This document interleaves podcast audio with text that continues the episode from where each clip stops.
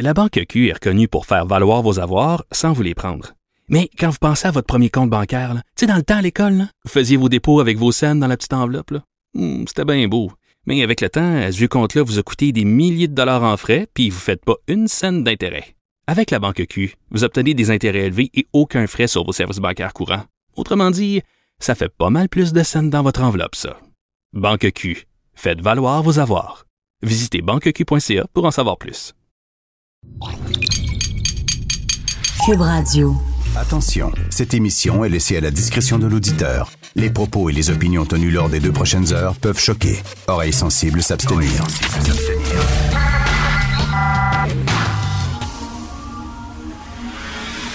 Martino. Richard Martineau. Politiquement incorrect. died like a dog. He died like a coward. He didn't die a hero, he died a coward. Radio. Il est mort comme un chien en pleurnichant dans son coin. Ça, c'est Donald Trump qui parlait de la mort de Baghdadi. Baghdadi, pas Big Daddy, là. Baghdadi. C'est un rappeur, ça, Al Baghdadi. Je connais pas exactement. Tu regardes euh, sa, sa photo, il a l'air sympathique. Il avait l'air sympathique, le chef de l'État islamique. Le genre de gars avec qui tu vas aller prendre une bière, tu sais. Les yeux totalement exorbités, tout ça, là. Bref, il est fini, il est mort. Si vous pensez que c'en est fini de l'État islamique puis que c'est terminé des islamistes, ben non, ben non, ben non. Rappelez-vous les films de Sinbad. Tu sais, Sinbad qui se battait contre le dragon à trois têtes. Puis là, avec son sabre, il coupait une des têtes, puis là, il y a deux têtes qui repoussaient à la place, puis là, il coupait une des têtes, puis il y a deux autres têtes qui repoussaient. C'est c'est une hydre. C'est une hydre. Bref, euh, Baghdadi, Big Daddy, Badabedi, il est plus là, mais il va être remplacé par un, un autre siphonné, deux autres siphonnés, le gros barbu, la tête exorbitée, qui veulent imposer leur vue à tout le monde et tout ça. Abu On n'en a pas fini. Bakr al-Baghdadi is dead. is dead. Il est mort, on l'a eu. Il est-tu content, Trump, de dire ça? Enfin, une bonne nouvelle de son côté. Il est-tu content? On va en parler un peu plus tard dans l'émission avec Normand Lester qui va probablement nous, dire plein de détails sur cette opération militaire. Connaissez-vous le webzine Gillette? Non, non, non, pas, pas, pas la marque de rasoir, pas l'entreprise qui vend des rasoirs. Gillette, c'est un webzine conservateur, un webzine qu'on pourrait dire de droite. Oh, le méchant. Les petits lapins, vous devez pas lire Gillette sur Internet parce que vous allez prendre en feu. Vous allez complètement capoter. Bref, il y a des textes extrêmement intéressants dans Gillette qui sont repris un peu partout dans différentes euh, publications à travers le monde. Et là, il y a un texte qui est signé euh, aujourd'hui, Brad Palumbo. Brad Palumbo, c'est un employé du Washington Examiner. C'est un journaliste qui écrit régulièrement dans le National Review, dans le USA Today, dans le Daily Beast sur Internet. Et là, il écrit sur euh, la chicane qui est pognée en Angleterre entre les trans et les gays, les homosexuels. Alors, il y, a, un- très, très gros organisme qui défend les LGBTDWX5623, là, etc. Et cet organisme-là, bon, euh, ils, ont, de l'argent, mais ça a l'air qu'ils mettent surtout leur argent maintenant dans les projets pour défendre les droits des trans. Beaucoup, beaucoup, là. Ils poussent ça, l'agenda trans, puis les, toilettes pour trans, puis euh, euh, des, programmes dans les écoles pour expliquer les trans, etc. Puis là, les gays et les lesbiennes sont un peu tannés en disant, puis nous autres, nous autres aussi, on aimerait avoir des projets, avoir de l'argent pour nos projets, des subventions, tout ça. Vous nous oubliez au profit des trans. Et là, Brad Palumbo, qui est gay, lui-même, son texte s'intitule Il est temps pour les LGB et les T de se séparer. LGB, c'est euh, les gays, les lesbiennes, les bisexuels. Et les T, c'est les trans. Fait qu'il dit, il est temps qu'on split, il est temps qu'on sépare, qu'on ait chacun dans notre chemin et qu'il y ait un organisme qui défend les trans et un organisme qui défend les lesbiennes et les gays. Parce qu'il dit, c'est pas la même affaire. Et ça fait longtemps que je le dis. J'ai écrit là-dessus, je l'ai dit euh, au micro ici. Ils n'ont pas le- les mêmes finalités, ils n'ont pas la même mission. Alors lui, il dit, euh, Brad Palumbo, il dit, regarde, moi je suis gay. Je suis un homme qui aime les hommes, qui aime les corps des hommes. Il dit, j'aime pas les femmes qui s'identifient en homme. J'aime pas les femmes qui disent, entre mes deux oreilles, je suis un homme. Dans ma tête, je suis un homme. Et je m'en fous de ta tête. Moi, ce que je veux, c'est des pectoraux, des fesses musclées, un pénis, un scrotum, c'est ça que je veux. Une barbe, c'est ça que je veux. Je veux un corps d'homme, un homme qui se sente homme. Je veux pas un gars qui se sent homme entre les, une fille qui se sent homme entre les deux oreilles. J'en ai rien à foutre. Alors, lui, il dit, euh, tu sais, puis on en parlait à un moment donné ici même avec euh, Christian Dufault, politologue, qui est homosexuel, puis qui dit, écoute, moi, je suis gay, puis je comprends pas rien de ça, moi, les histoires de théorie de genre, puis toute l'affaire. C'est une autre affaire, c'est une autre gang. C'est une autre, on peut-tu séparer les deux gangs? Et je suis convaincu que cette discussion-là, qu'il y a actuellement en Angleterre, va se transposer ici bientôt. LGBT, 2, 2 W, c'est pas la même affaire. Quand t'es lesbienne, c'est quoi ça? C'est beau un homme. On est toujours fiers. Ça, c'est Shirley Theroux. Faudrait la faire chanter par un gars avec une grosse voix. c'est beau un homme. Un remix de C'est ça, là. très Ouais. beau. Un remix gay. Ouais. Ce serait drôle en maudit. Ce serait cool, ça. L'été prochain. C'est beau un homme. Pas pour l'été, là. Alors, les gays disent ça, là. Nous autres, on est bien dans mon corps d'homme. Je me pose pas des questions sur mon genre, sur mon sexe. Est-ce que je suis une femme? Est-ce que non? Et même Christian Dufault, qui était ici, dit à la limite, je trouve même le discours trans homophobe. Là, j'ai dit comment ça? Ben, il dit, ben oui. Mettons, t'es un gars, puis tu découvres que t'es attiré par les gars. Là, tu vas te dire, ben ça n'a pas de bon sens. Comment ça, je suis attiré par les gars? Je dois être une fille. Ah, c'est ça, je dois être une fille. Fait qu'il dit finalement, les trans reproduisent les stéréotypes hétéronormatifs. Non, vous comprenez, là, il y a comme une chicane. C'est pas, pas simple. Puis je trouve ça intéressant, le texte dans Gillette, en disant les trans, là, ils, large dans la communauté gay, puis on n'a pas les mêmes finalités, on n'a pas les mêmes droits euh, qu'on veut défendre. Euh, L'Association des étudiants de l'Université d'Oxford. Oxford, une des plus prestigieuses universités au monde. Oxford avec Harvard, Columbia, il y a deux, trois universités comme ça qui euh, sont en train de former l'élite de demain, la crème de la crème, les chercheurs, les penseurs, les philosophes qui vont relever les défis qui se présentent à nous. L'association étudiante de l'Université d'Oxford euh, a adopté une motion lors de ces réunions. Les étudiants n'auront plus le droit d'applaudir. Ils n'ont pas le droit de faire ça. Comme l'Assemblée nationale aussi. il va falloir qu'ils fassent comme. euh, non, non, mais là, ils ont- il Là. va falloir qu'ils fassent comme dans Québec solidaire. Québec solidaire, quand ils se rencontrent, maintenant, ils bougent des mains comme Oui, ça. pas des ronds. Les mains dans les airs, ils font des ronds avec leurs mains ou ils Ouais. bougent des mains. Ils bougent des mains qui est le signe des sourds et muets pour applaudir. Ils font ça comme ça, où ils font des ronds, des cœurs. Des cœurs, mais en rond. Avec leurs mains. Manon. Manon Massé fait ça. Alors, ça a l'air que quand, quand tu applaudis, tu sais, c'est- c'est c'est bruyant et ça peut, ça peut déclencher l'anxiété chez certaines personnes. Les jeunes étudiants qui sont hypersensibles du point de vue sensoriel. Ils ont les oreilles très sensibles et eux autres, quand applaudis, ça déclenche l'anxiété. Ou alors des jeunes qui souffrent de troubles anxieux. Alors, ils n'ont plus le droit d'applaudir. Maintenant, ils vont bouger des mains. C'est qu'est-ce que c'est ça? C'est quoi ce monde-là? C'est quoi cette génération-là? C'est une mutation génétique. Ils ont été faits en chocolat. Je ne sais pas c'est quoi.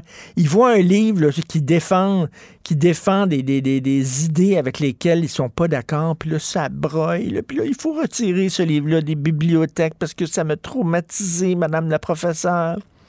faut faire une pétition pour retirer tous ces livres-là. Puis il faut avoir un safe space où je peux être bien, puis pas être confronté à des gens qui ont d'autres idées que les miennes. Puis il faut pas que tu applaudisses parce que là, soudainement, ça déclenche en moi de l'anxiété. Puis vous savez, c'est quoi les trigger warnings aussi?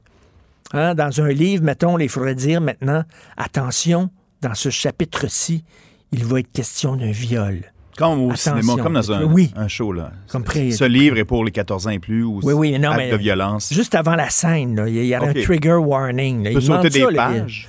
Oui, c'est ça. Ah. Allez, allez directement au chapitre suivant parce que dans ce chapitre-ci, il va y avoir un macho. Il y a un personnage de macho et ça risque de, ça risque de vous offenser puis de vous indigner puis de. C'est quoi cette génération de, petites bébites hyper sensibles qui, qui, qui s'écrasent dès qu'il. Dès qu'il- et j'ai vu, je suis allé avec mon fils ce week-end, il y avait besoin de vêtements chez euh, un, gros, un gros magasin de vêtements, H&M pour pas le nommer, et ils vendaient des petits lapins licornes. Ça, c'est la totale, là. Non, non, mais des, des petits lapins, là, tout, tout cute, là. Ça, ça coûtait 19 piastres. Un petit lapin avec une corne de licorne. My God! Mais il y avait des calinours aussi, là. Oui, C'était les doux, là. C'est très doux. Oui, c'est gentil. Les lapins licornes, c'est tellement la totale. vraiment le symbole parfait de cette génération-là qui ont peur de tout, qui ont peur de leur ombre. Vous écoutez Euh, politiquement. Attends, on va les faire pleurer un peu. Ah oui, donc. Ah, ça fait mal. Je suis anxieux, là. Ah, j'ai peur. Ah, j'ai le goût de me rouler en boule en dessous de la table. Vous écoutez politiquement incorrect. La Banque Q est reconnue pour faire valoir vos avoirs sans vous les prendre. Mais quand vous pensez à votre premier compte bancaire, là, tu sais, dans le temps à l'école, là, vous faisiez vos dépôts avec vos scènes dans la petite enveloppe. là. Hmm, C'était bien beau. Mais avec le temps, ce vieux compte-là vous a coûté des milliers de dollars en frais, puis vous ne faites pas une scène d'intérêt. Avec la Banque Q, vous obtenez des intérêts élevés et aucun frais sur vos services bancaires courants. Autrement dit, ça fait pas mal plus de scènes dans votre enveloppe, ça. Banque Q. Faites valoir vos avoirs. Visitez banqueq.ca pour en savoir plus. Pour nous rejoindre en studio, Studio à commercial cube.radio. Appelez ou textez 187 Cube Radio. 1877 827 2346. Politiquement incorrect. Nous allons parler d'argent et d'économie avec le chroniqueur Pierre Couture, qui est à la section argent du Journal de Montréal, Journal de Québec. Salut Pierre. Salut Richard. Écoute, tu veux nous parler de deux entreprises qui étaient censées avoir le vent dans les voiles, puis ramasser des gonzillards de dollars, puis ils sont en train de se planter, Uber et WeWork. Oui, deux entreprises, dont la banque japonaise SoftBank, qui est une grosse, grosse banque euh, dans le monde, investit beaucoup dans les technos. Et euh, la SoftBank avait vu dans WeWork et dans Uber euh, deux, on appelle ça des licornes, hein, des, des entreprises qui pourraient, en tout cas, qui seraient vues comme étant des, des, des, des- de- ils pourraient dominer leur marché. Ben écoute, WeWork, ça, c'est une compagnie qui euh, loue des espaces de bureaux pour les travailleurs autonomes notamment, et eux avaient pris une grosse croissance à New York. La caisse de dépôt a une entente d'un milliard avec eux, mais là, la caisse est revenue récemment en disant, ben, c'est pas tellement un milliard, là, on a quelques immeubles avec eux. Mais WeWork, écoute, la SoftBank a remis dedans là, récemment 5 milliards. Ça devait aller à la bourse, ça devait valoir 48 milliards. Là, on est rendu à 20 milliards de valorisation, on n'est plus sûr si on va aller à la bourse. Alors, ça démontre un peu les licornes. là. Ils appellent ça des entreprises milliardaires, mais qui sont pas à la bourse. Mais ça, ça, ça ça, ça lève, là, puis là, ça pogne au bout, puis la valeur des actions augmente en flèche, puis après ça, pout, pout, pout. Hein? c'est pas la première fois que ça arrive. là.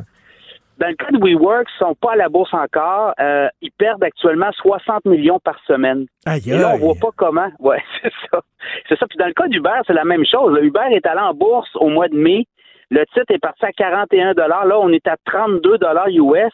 Et au dernier trimestre, je vous rappelle que Uber a perdu 5,2 milliards.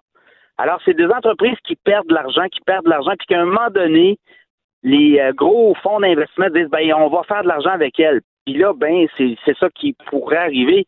Imagine une récession. Imagine où le modèle Uber où on travaille sur des travailleurs, on travaille avec des travailleurs autonomes notamment. Et là, on est en train de réviser tout ça. Hein, Ben, en Californie, que- on dit Écoute, à un moment donné, le marché est saturé. Tu sais, comme WeWork, c'est des espaces de coworking. là. Bon, Ouais, je comprends, là, je comprends qu'il y a des travailleurs autonomes qui cherchent des espaces corrects, là, mais tu sais, il n'y en a pas de, de façon infinie. À un moment donné, tu ouvres des, des espaces WeWork, puis bon, c'est correct. Là, tu remplis les besoins qu'il y a, puis après ça, bon, ça, ça stagne. Ben, le- l'autre l'autre chose, c'est qu'ils ont de la compétition. là. Leur modèle, il y a plein de monde qui les ont imités. Donc, il y a plein d'entreprises comme elles qui se sont parties, qui sont plus petites. Parce que le problème de WeWork, c'est que ça date de 2008, hein, leur modèle d'affaires. Et eux, ils ont, parti de la récession, ils ont profité des espaces qui étaient disponibles, ils ont profité aussi du commerce de taille euh, qui est en train de transiger vers le web et il y a beaucoup de- d'espaces disponibles. Mais à un moment donné, quand tout le monde t'imite, c'est ce qui arrive aussi avec Uber, hein? On est en train de limiter. Lyft est parti, il y a des coopératives, les taxis sont, sont en train de se replacer, les, les, les, les grandes agences de taxi un peu partout dans le monde. On le voit au Québec, là. On s'en va vers un modèle Uber, mais Uber était tout seul sur la glace. Là, il va y avoir plein de monde pareil comme eux. Et euh, ça pose des problèmes. Et là, les gens de la SoftBank remettent du fric. Ils disent bon ben là, c'est peut-être pas rentable, mais dans 10 ans, ça va l'être. Ben oui, ben imagine les milliards qu'ils auront pompés là. Et là, si je te parle d'une crise financière d'ici six mois, un an, ça se peut que les gens prennent pas du Uber. Là. Ça se peut que les gens marchent là, à New York là, et oui. euh, dans d'autres grandes villes. Alors, euh, Tu sais, les travailleurs autonomes aussi, ça se peut qu'ils restent chez eux, les travailleurs autonomes, là, puis qui travaillent avec leur ordinateur chez eux, qui n'ont pas Ben, besoin vraiment de louer un espace, tu sais. Voilà. Exactement. Donc là, euh, beaucoup d'analystes, beaucoup d'économistes se disent que ces deux modèles-là sont très à risque parce qu'en en, en cas de récession, euh, la, la première dépense que tu peux couper, c'est celle que tu peux contrôler. Hein? Ben les oui. transports, le loyer, donc euh, des, des travailleurs autonomes qui sont euh, qui travaillent, c'est beau là, aller euh, aller ren- rencontrer les copains pour euh, Hey, euh, mais sais, les espaces comme WeWork, c'est que bon, ça te permet d'avoir euh, des, des, salles de réunion, des salles de réunion, puis mettons une, Ouais. une, une photocopieuse, puis une imprimante que tu partages. Mais tu sais, à un moment donné, là, ça coûte pas cher, une imprimante chez toi, là, puis tu sais, t'as- tu as-tu besoin vraiment d'une grosse salle de réunion quand tu es un travailleur autonome? Tu sais, à un moment donné, tu t'embarques là-dedans parce que tu dis, ah, ça a l'air cool, puis tout ça, puis tu te rends compte finalement, c'est des dépenses un peu inutiles. Exact. Puis le PDG de WeWork avait a été mis à la porte récemment. La SoftBank a dit non, non, toi tu lèves les pattes, ta femme aussi. Euh, beaucoup de scandales. Whoop. Hello. Petit problème ici, petit problème, mais c'est ça, des, des, des, des organismes comme. WeWork. Oui, OK. T'es là. Oui, ben c'est ça. Alors c'est ça. Euh, et dans le cas d'Uber, ben le PDG est parti à l'époque. On a un nouveau PDG, lui est rentré en bourse puis il n'est pas capable de rentabiliser. On met du monde à la porte, encore récemment des mises à pied. Alors ça va être tough pour ces deux gros joueurs là, là d'essayer de s'implanter puis de réussir à faire des euh, profits éventuellement. Complètement. Écoute, SNC Lavalin qui va faire le point ce jeudi sur sa situation. Là, il y a plusieurs scénarios qui vont être envisagés. Oui, mon collègue Sylvain Larocque ce matin dans le journal évoque plusieurs scénarios. Écoute, c'est pas compliqué là. Déménagement aux États-Unis, parce que là l'histoire c'est que SNC Lavalin, le gouverneur Trudeau n'a pas été capable d'avoir un accord de réparation. On pourrait avoir un procès prochainement euh, accusé de corruption, notamment en Libye, et ça ferait en sorte qu'il pourrait perdre des gros contrôles fédéraux. Alors là, qu'est-ce qu'on pourrait faire? On évoque plusieurs scénarios. Déménagement du siège social aux États-Unis, possible. Oh. On pourrait aussi vendre l'entreprise. On pourrait avoir une fusion et carrément, on pourrait sortir l'entreprise de la bourse. Ça veut dire qu'il y a des gros euh, actionnaires. La caisse de dépôt est à 20 de, de l'actionnariat. A mis des milliards hein, dans SNC Lavalin. pourrait peut-être décider d'en remettre, racheter des actions ou en tout cas essayer de sortir SNC de la bourse, faire le ménage comme il faut à l'abri là, des yeux des actionnaires, des investisseurs de la bourse. Ça, c'est-tu parce qu'il va y euh, avoir un procès finalement, puis euh, peut-être que s'il n'y avait pas eu de procès, s'il y avait eu un accord de réparation, comme on dit, euh, il ne serait pas Ouais. rendu là, le SNC Lavalin? Ben, exactement, exactement. S'il y avait eu un accord, on avait été capable de s'entendre, comme dans d'autres pays. Hein. N'oubliez pas, là, les Américains, tous les pays ont des ont des des processus pour s'entendre avec les entreprises qui sont fautives. Puis n'oubliez pas qu'à SNC-Lavalin, tous les gens qui étaient dans l'histoire de corruption sont plus là. Il y a eu un ménage, il y a eu quatre ménages. C'est un titre boursier qui est autour de 60 do- qui était autour de 60 dollars, qui maintenant se négocie autour de 19 dollars. Donc euh, euh, je pense que tout a été fait, mais là, il semble avoir un blocage au Canada anglais là-dessus. Je suis pas sûr que si SNC Lavalin était de l'Ontario, on aurait la même, le même type de, de, de Hmm. couverture de presse très négative envers SNC Lavalin. Alors, euh, écoute, il peut encore arriver. Le gouvernement Trudeau a été réélu dans une mesure minoritaire, mais pourrait avoir une entente de réparation. Euh, il peut avoir un procès qui va Parce que- avorter parce qu'on peut avoir des témoins euh, qui, qui auraient vu des choses qui n'ont plus, qui ont qui sont plus là aujourd'hui. Parce que c'est drôle, parce que, écoute, au lendemain, là, au lendemain de l'élection de Trudeau, là, ça avait agi, ça avait, voyons, réagi de façon très favorable. hein. Les actions de Oui, le- Lavalin avaient vraiment Oui. eu une hausse là, spectaculaire. Oui. Oui, oui, depuis quelques depuis les, les- les élections de lundi dernier, il y a ça a bougé beaucoup sur le titre de l'avant, ça monte encore. Alors, il, semble avoir euh, possibilité peut-être d'un accord de réparation. Euh, et tu sais, n'oubliez pas, là, aller en procès, ça peut être fastidieux. Là. On parle de la Libye. Euh, On parle du régime Kadhafi. Ce régime-là est tombé. Il y a, il y a plus de grand monde là, qui est là encore oui. aujourd'hui. Alors, tu sais, essayer de faire témoigner des gens dans cette situation-là, je ne sais pas dans quoi on va s'embarquer. On va mettre des millions de dollars pour euh, essayer de trouver des histoires qui se sont passées en Libye Ben oui. dans les années Non, non, euh, ça, c'est v'là- v'là vrai. 10 ans, 12 ans. Ça va Essaye être de, incroyable. essaye de prouver ça, toi. C'est c'est difficile. Tu veux parler de la SEQ? Hey, en passant, moi, j'adore le vin blanc. Et euh, j'ai découvert, écoute, j'ai un vin québécois, le, euh, vignoble Rivière du Chêne à Saint-Eustache. Mon gars, ils font un blanc, s'appelle William, super bon, 15 et 25. Mais tu veux parler, toi, justement, euh, on mise plus maintenant sur les vins de 10 piastres et moins à SAQ. Ben, ce que j'ai fait, c'est que j'ai regardé depuis un an la progression des bouteilles de vin. Écoute, n'oubliez pas, là, la SAQ, c'est un monopole. Il est tout seul à la glace. Il fait ce qu'il veut. Donc, euh, on regarde les prix des bouteilles de vin de 15 et plus. Il y a beaucoup plus de bouteilles de vin à 15 et plus dans les inventaires. Et en bas de 15 ça stagne. En bas de 10 c'est moins 15% Alors, euh, vraiment, la SAQ mise beaucoup sur les vins en haut de 15 pour essayer de gonfler votre facture, euh, votre panier d'achat qui appelle. Et ce panier d'achat-là est toujours en croissance. Alors que euh, le prix du vin dans le monde, quand vous regardez les prix des bouteilles, normalement, c'est c'est pas les prix de 15 Une bouteille qu'on paye 15 ici, ailleurs, ben c'est 3, 4, 5 Alors, il y a ça au Canada, les monopoles d'État sont très voraces. Et quand on rappelle ça à SAQ, ben, euh, on sait plus quoi répondre à un moment donné. Là, euh, Attends, là, une minute, le, le le vin, le vin qu'on paye 15 piastres ici, on pourrait le payer 4 piastres ailleurs, tu dis? Ben, il y a certains endroits dans le monde, c'est c'est comme ça que ça se passe là. Je veux dire, on, on voyage, on regarde des bouteilles de vin. euh, tu vas en Europe, tu regardes des, des vins italiens à 4 euros, puis ici ils sont à 16 dollars. Tu sais. Alors, euh, j'avais écrit un article là, sur les vins importants à VAC à 84 cents, revendus jusqu'à 16 dollars à la SAQ. Plus qu'il y a d'intermédiaires, plus que tout le monde prend sa cote. Puis la SAQ n'a pas intérêt à acheter des vins à 2 dollars parce qu'elle les revendrait 8 dollars ces tablettes. Donc, ce qu'elle dit au producteur, vends-moi un vin 4, 5 dollars avec mes frais de majoration, je peux la revendre 15, 16, 17. Alors, Ah ouais, ben oui, c'est ça, mais c'est ça, c'est un beaucoup. monopole là, dans ce temps-là, il n'y a aucun problème. non, Merci ça, Pierre, là, on continue à te lire dans le Journal de Québec. Merci. Salut, Richard. Merci Pierre Couture. Politiquement incorrect. À Cube Radio et sur LCN, le commentaire de Richard Martineau avec Jean-François Guérin. Cube Radio. Salut Richard. Salut. L'actualité nous le montre euh, malheureusement cruellement, euh, de façon régulière. Il faut parler de santé mentale et particulièrement chez nos jeunes. On dit que l'anxiété est en augmentation. Je pense que c'est 37 des, euh, des jeunes qui sont, en, qui sont en détresse psychologique. Oui, tout à fait. Puis la hausse est vraiment constante. là. Ça s'augmente de plus en Mhm. plus. Et là, les psychiatres sont pas capables de répondre à tous les besoins de ces jeunes-là. Les jeunes sont hyper stressés. Et là, la question que je me pose et que je vais me poser avec toi ce, ce matin, c'est pourquoi les jeunes sont stressés comme ça? Alors là, écoute, c'est-tu à cause des séparations, les parents séparés, tu sais, euh, la clé dans le cou, faut que tu changes de maison, c'est qui est mon pyjama, je l'ai oublié chez papa, mon kit de hockey est chez maman, etc.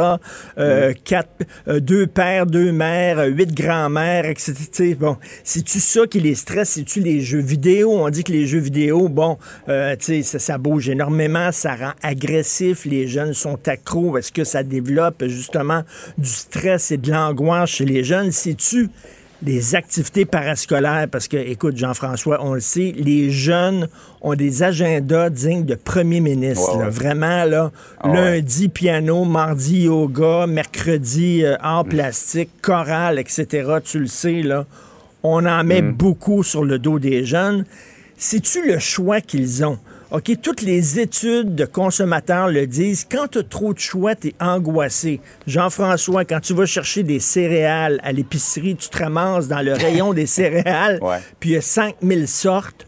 T'es comme un peu Ouais. perdu là-dedans. Les jeunes aussi, là, ils peuvent être bisexuels, non-genrés, non-binaires. Je suis un gars, je suis une fille, je suis le choix devant eux. Est-ce que ça les angoisse? Et je, je pose une question, Jean-François. Quand on était jeunes, toi et moi, on fait partie d'un peu la même génération et qu'il y avait des soupers de famille. OK, il y avait, souviens-toi, la table des grands, la table des parents et la table Ouais, des ouais. enfants. Ben oui. Hein? Et les enfants avaient des discussions d'enfants et les adultes avec des discussions d'adultes. On dirait là qu'on expose les enfants à des problématiques d'adultes trop jeunes. Moi, je pose la question. Tu sais, maintenant, les enfants sont assis avec les adultes, écoutent les adultes parler de problèmes d'adultes, participent à la conversation ont même des opinions. À un moment donné, les enfants, il faut les protéger. Il faut qu'ils vivent leur vie d'enfant le plus longtemps possible et peut-être les protéger des problématiques d'adultes. On les confronte à ça et peut-être que ça les stresse. Mais bref, il y a des questions à se poser, mais c'est vrai, là.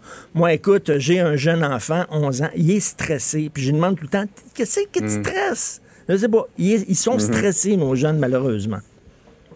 Mais c'est vrai qu'avec ce que tu viens de nous dire, il me semble là, que c'était plus simple quand Ah, on était jeune que ça l'est maintenant. Oui, on de- était vivre on était enfants période. longtemps, puis on était protégés du monde des adultes. Autre sujet maintenant, Richard. Euh, on sait au Québec, on a voulu serrer la vis à ceux, aux entreprises coupables de corruption euh, dans les contrats publics. On a fait une liste noire. Bien évidemment, Ben il y avait des failles et euh, il y en a qui ont réussi à passer, comme on dit, sous le radar. Ben oui, notre bureau d'enquête qui a découvert qu'il y avait des failles, c'est très facile de contourner cette règle-là. Donc, si tu es une entreprise, si tu as une entreprise et tu es pincé à faire de la fraude, de l'évasion fiscale, de la corruption de fonctionnaires pour avoir des contrats, alors là, inscrit, ton entreprise est inscrite au registre des entreprises non admissibles au contrat public et pendant cinq ans, tu n'as pas le droit d'avoir de contrat public. A l'air, c'est extrêmement facile de contourner ce registre-là, comme le bureau de l'enquête l'a démontré. Premièrement, euh, souvent, il n'y a pas de vérification. Hein, si euh, Joe Blow a une entreprise, mettons, euh, ben, il repart une entreprise sous un autre nom, le- l'entreprise a un autre nom, puis c'est encore Joe Blow qui est actionnaire, puis on fait pas vraiment de vérification dans le registre. Donc, la main droite, c'est pas ce que la main gauche fait, il n'y a pas de vérification, à moins qu'il y ait une plainte, là, on va regarder, mais s'il n'y a pas de plainte, il n'y a personne qui vérifie quoi que ce soit. On compte beaucoup sur les dénonciations du public. hein. Oui, et les, les autodénonciations aussi. Là, ben Ouais, oui, comme le gars va dire Ça, ça Hey, je m'excuse, mais je suis pas censé avoir de contrat, puis là, je viens d'avoir un contrat d'un million, mais tu sais, moi, je suis inscrit dans le registre. Voyons donc, ça n'a pas de bon sens. Euh, tu peux partir une fiducie. Ta fiducie va être actionnaire de l'entreprise, mais ton nom n'apparaîtra pas. On le sait aussi, Jean-François, comment ça fonctionne. Tu peux avoir un front. Quelqu'un qui fronte ton entreprise, c'est-à-dire que le gars va signer en disant que c'est lui le président directeur général de l'entreprise, mais finalement, c'est un front parce que le vrai président directeur général qui prend les décisions, c'est toi, mais toi, ton nom n'apparaît pas, n'apparaît pas. Bref, à quoi ça sert d'avoir des registres, puis on le sait comment ça marche au Québec, ces registres-là, ça coûte des millions de dollars à mettre sur pied. À quoi ça sert d'avoir un registre s'il n'y a pas de vérification?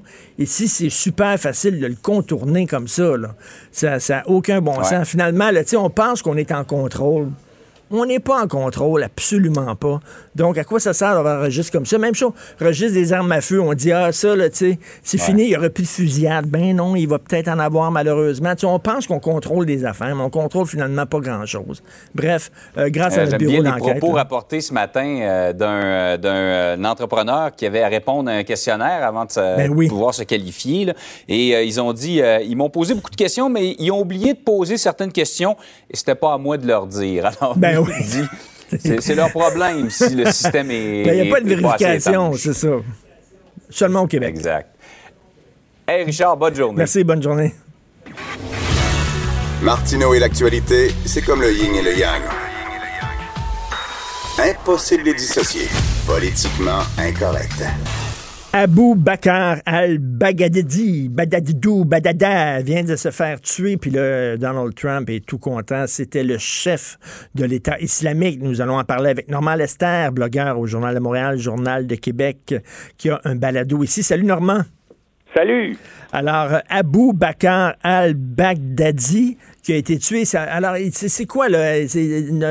Rappelle-nous l'affaire. c'est quoi les détails de ça? C'est un commando qui l'a tué en pleine nuit?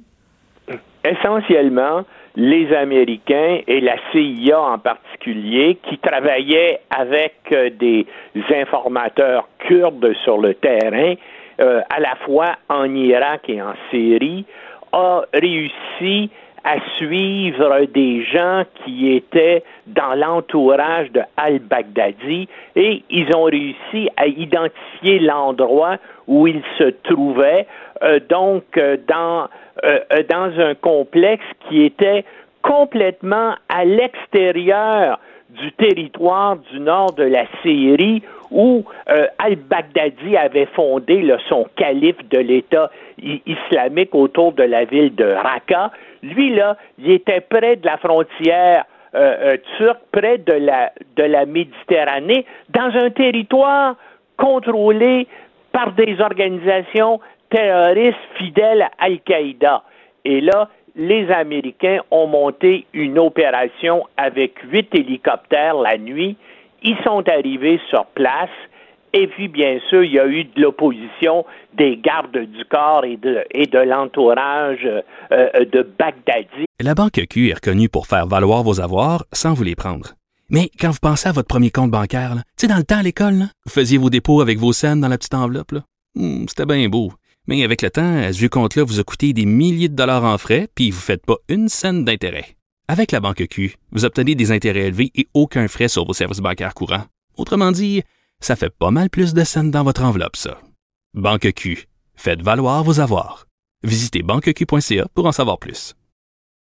Ces gens-là ont été tués. Finalement, Baghdadi et deux de ses femmes euh, se sont réfugiés dans des tunnels sous euh, euh, ce complexe-là. Ils ont été poursuivis et, les Américains avaient à la fois un, robot et un chien qui ont, qui ont pisté Al-Zarqawi dans ce tunnel-là. Il est arrivé, bien sûr, au bout du tunnel et là, quand il s'est vu cerner, puis il avait amené trois de ses enfants avec hmm. lui pensant probablement que les commandos américains ne tireraient pas sur lui parce que ses enfants étaient là. Mais en tout cas, lorsqu'il s'est vu cerner, il portait une ceinture, euh, une veste d'explosifs.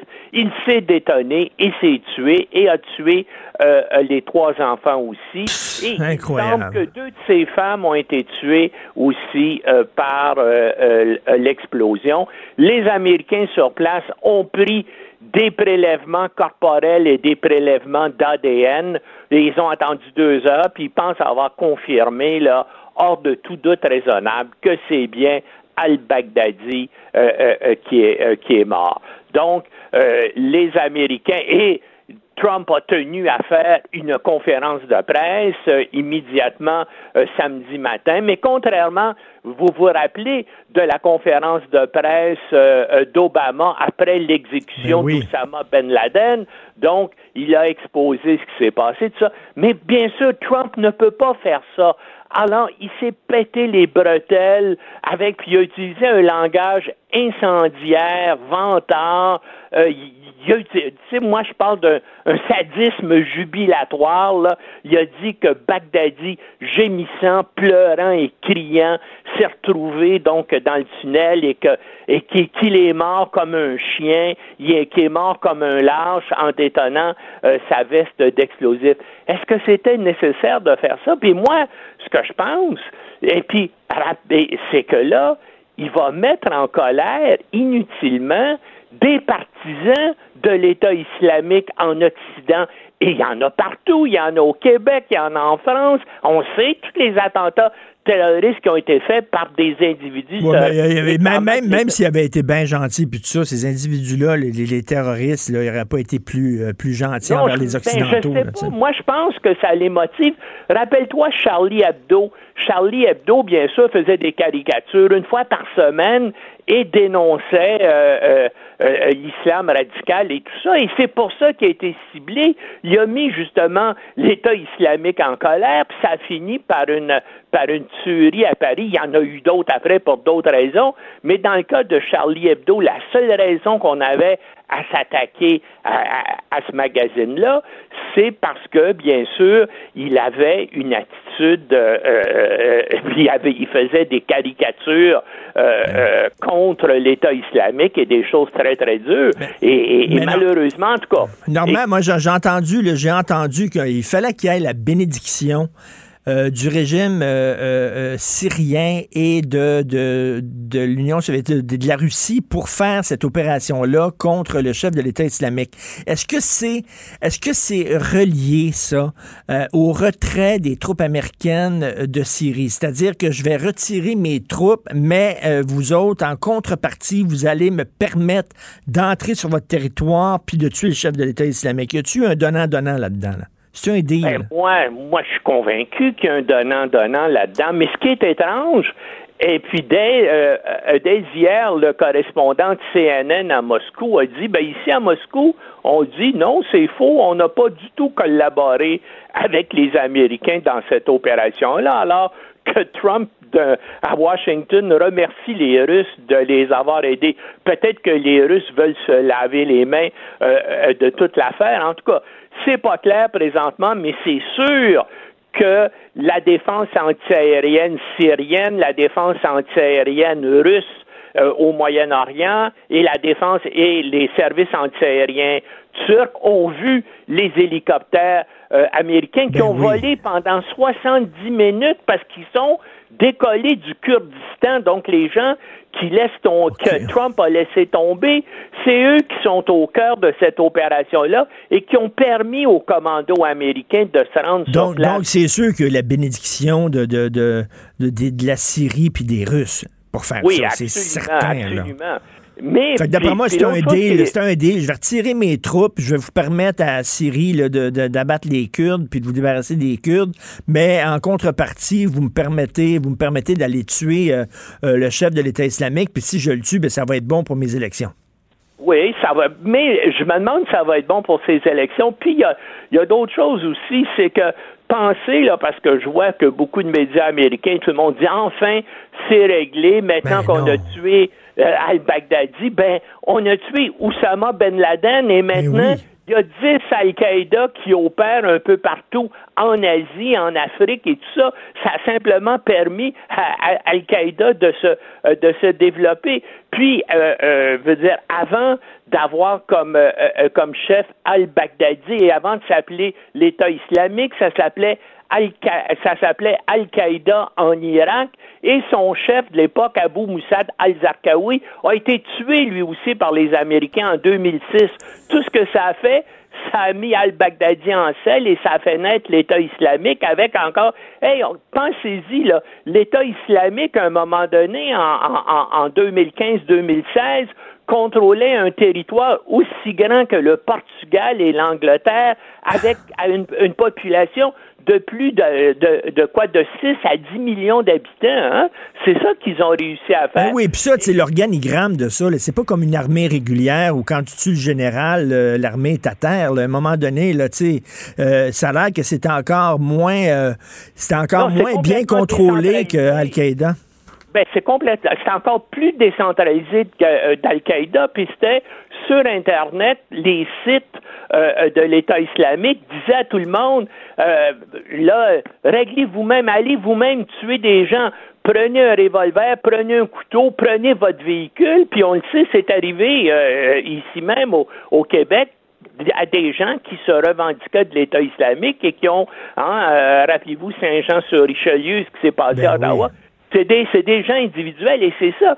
C'est beaucoup plus dur pour les services de sécurité, les services antiterroristes, de dépister des individus comme ça que de détecter des organisations structurées. Ah, et donc, ça, et- donc et- ça, Normand, c'est comme une hydre. Là. Tu coupes une tête, puis il y en a deux qui poussent. hein.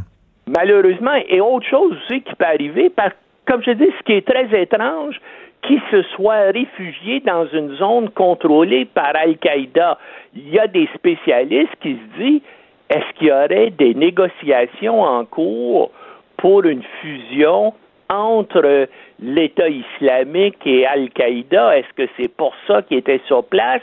Est-ce que c'est possible que Al-Qaïda n'ait pas été au courant que le chef de, euh, euh, euh, de, de l'État islamique soit caché sur son territoire. Donc, est-ce qu'on s'en va vers une fusion entre les deux principales organisations de terrorisme islamique? On peut en tout cas certainement euh, poser euh, euh, la question aujourd'hui. Puis il y a un autre fait aussi qui est incontournable, c'est qu'il y a encore environ 15 000 combattants de l'État islamique qui sont organisés, armés et qui opèrent sur le territoire syrien. Ça aussi, c'est une chose, c'est une réalité qui disparaîtra pas. Autre chose qui disparaîtra pas, contrairement à ce que Trump voudrait, c'est que l'enquête et la procédure sur sa destitution ben, est Ben en oui. cours aux États-Unis et ça, ça ne l'arrêtera pas. En tout cas, El Baghdadi n'est plus là, mais il y a un autre crackpot ou deux ou trois autres crackpots qui vont le remplacer. Merci beaucoup, Normand Lester. Merci. On peut te Je lire, bien sûr, sur le site du Journal de Montréal, Journal de En terminant, Fred, on peut peut-être partir sur, euh, sur Donald Trump. Tiens. He died like a dog. He died like a coward. He didn't die a hero, he died a coward. Crying, whimpering, screaming, and bringing three kids with him to die. Politiquement incorrect. Joignez-vous à la discussion. Appelez ou textez. 187 Cube Radio. 1877 827 2346. Gilles Proulx. Le où, quand, comment, qui, pourquoi ne s'applique pas sa ricanade? Parle, parle, parle, genre, genre, genre. Gilles Proulx. C'est ça qu'il manque tellement en matière de journalisme et d'information. Voici le commentaire de Gilles Proulx. Gilles, votre grande amie Valérie Plante se donne une bonne note, un bon 7 sur 10. Faut savoir du front quand même, hein. C'est pas possible. C'est vrai qu'elle était à la moitié de son mandat. Les vantardises de Valérie Plante qui se donne un bulletin de 70 70% pour son grand pacte dans l'Ouest, ça, ça va plaire aux libéraux statuquistes. 70% pour, euh, en tout cas, aussi le charcutage de la rue Sainte-Catherine, où on va devoir aller magasiner en autobus avec nos paquets euh, dans le bus, ça va être bien, dans tous les bras. 70% euh, pour euh, les 20% de logements sociaux à venir. 70% pour les 300 autobus hybrides, ça c'est bien, mais c'est à venir. Mais au-delà du 70% il y a, mon cher Richard, le 0% pour son plus gros conseil municipal en Amérique, dont 103 conseillers, elle n'en parle jamais. Ah ben ça, ça relève de Québec. Elle a le poids pour pousser l'affaire, mais elle ne veut pas parce qu'elle va être obligée de se dégommer de plusieurs de ses admirateurs. Et on ne parle pas aussi du 0 pour les 10 arrondissements en trop, comme l'avait dit son bras droit dans le temps, le dénommé musulman, l'arpenteur qui était chef de l'opposition. Euh, 10 arrondissements en trop, ça, on n'en parle pas. 0% pour l'enricisation systématique de Montréal. 0% pour le monument de Jean-Olivier Chénier, qui traîne toujours dans un hangar. En passant, parlant de monument, mon cher Richard, surveille bien ça. Le 4 novembre, tout un hommage à Bernard Landry, où la ville va être mêlée à ça, bien sûr, et c'est bien mérité.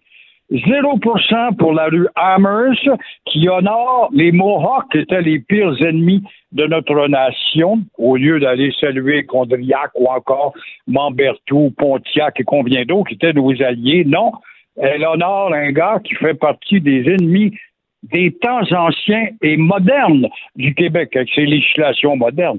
0 ou également pour l'évaluation immobilière qui est au fond une augmentation de taxes. Alors, avant de se monter, madame, j'espère qu'il va y avoir un candidat ou une candidate qui va surgir pour y mettre ça en relief. Mais c'est quoi cette tradition-là de se donner soi-même des bonnes notes? Un peu bizarre, ça. C'est typique pour un peuple d'ignorants, d'un peuple qui ne lit pas, qui s'en sac, qui s'appelle le peuple de statu quoiste. Moi, je lis pas, je veux pas être dérangé, puis si c'est bon, je la garde de même.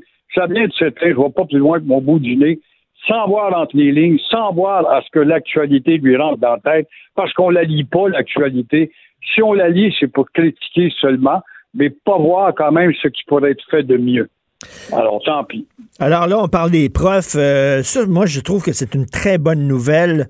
Euh, on veut remettre en question la sacro-sainte ancienneté chez les profs parce qu'on le sait, il y a de plus en plus de cas lourds dans les écoles, euh, des jeunes avec des, des problématiques difficiles. Puis là, les professeurs qui ont une certaine ancienneté, ça les intéresse pas, eux autres, de s'occuper de classes difficiles. Fait qu'on va pelleter ça dans le cours des jeunes. Mais là, le jeune qui sort de l'université puis qui est pogné là, avec, je sais pas, la moitié de ses élèves qui sont des cas complexes, lui, après un an, il en La Banque Q est reconnue pour faire valoir vos avoirs sans vous les prendre. Mais quand vous pensez à votre premier compte bancaire, tu sais, dans le temps à l'école, vous faisiez vos dépôts avec vos scènes dans la petite enveloppe. Hmm, C'était bien beau. Mais avec le temps, à ce compte-là vous a coûté des milliers de dollars en frais, puis vous ne faites pas une scène d'intérêt. Avec la Banque Q, vous obtenez des intérêts élevés et aucun frais sur vos services bancaires courants. Autrement dit, ça fait pas mal plus de scènes dans votre enveloppe, ça. Banque Q. Faites valoir vos avoirs. Visitez banqueq.ca pour en savoir plus. Il décroche complètement. Fait que là, on dit, écoutez, les jeunes ne sont pas formés pour ça. Euh, on va oublier ça, l'ancienneté, puis en disant, là, les- on, va, on peut obliger des profs qui sont là depuis longtemps à s'occuper de classes difficiles. Vous en pensez quoi?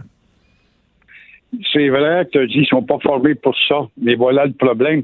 Alors, Québec veut revoir euh, les contrats d'ancienneté chez les professeurs. C'est vrai qu'on ne peut pas envoyer un jeune avocat qui devrait commencer à la Cour municipale à plaider, non à la Cour suprême en commençant. C'est un peu ça comme image, c'est pas mauvais. Mais sait-on arrêter sur la formation des professeurs À toute situation actuellement, la réponse c'est non. Quand tu entres dans la police, tu risques de rentrer dans le mur, je vais te le dire, mais tu étudies toutes les situations, comme arrêter un innocent ou un motard. Tu étudies tout ça, là. Mais en attendant, 25% des nouveaux professeurs quittent leur carrière dans les cinq ans. Alors, il manque 360 profs au Québec dans le réseau. Mais tout cela n'est que la conséquence du manque d'autorité du professeur, de formation qui fait face à une maudite charte d'abus dont bénéficient les élèves les plus croches, les plus tordus des esprits.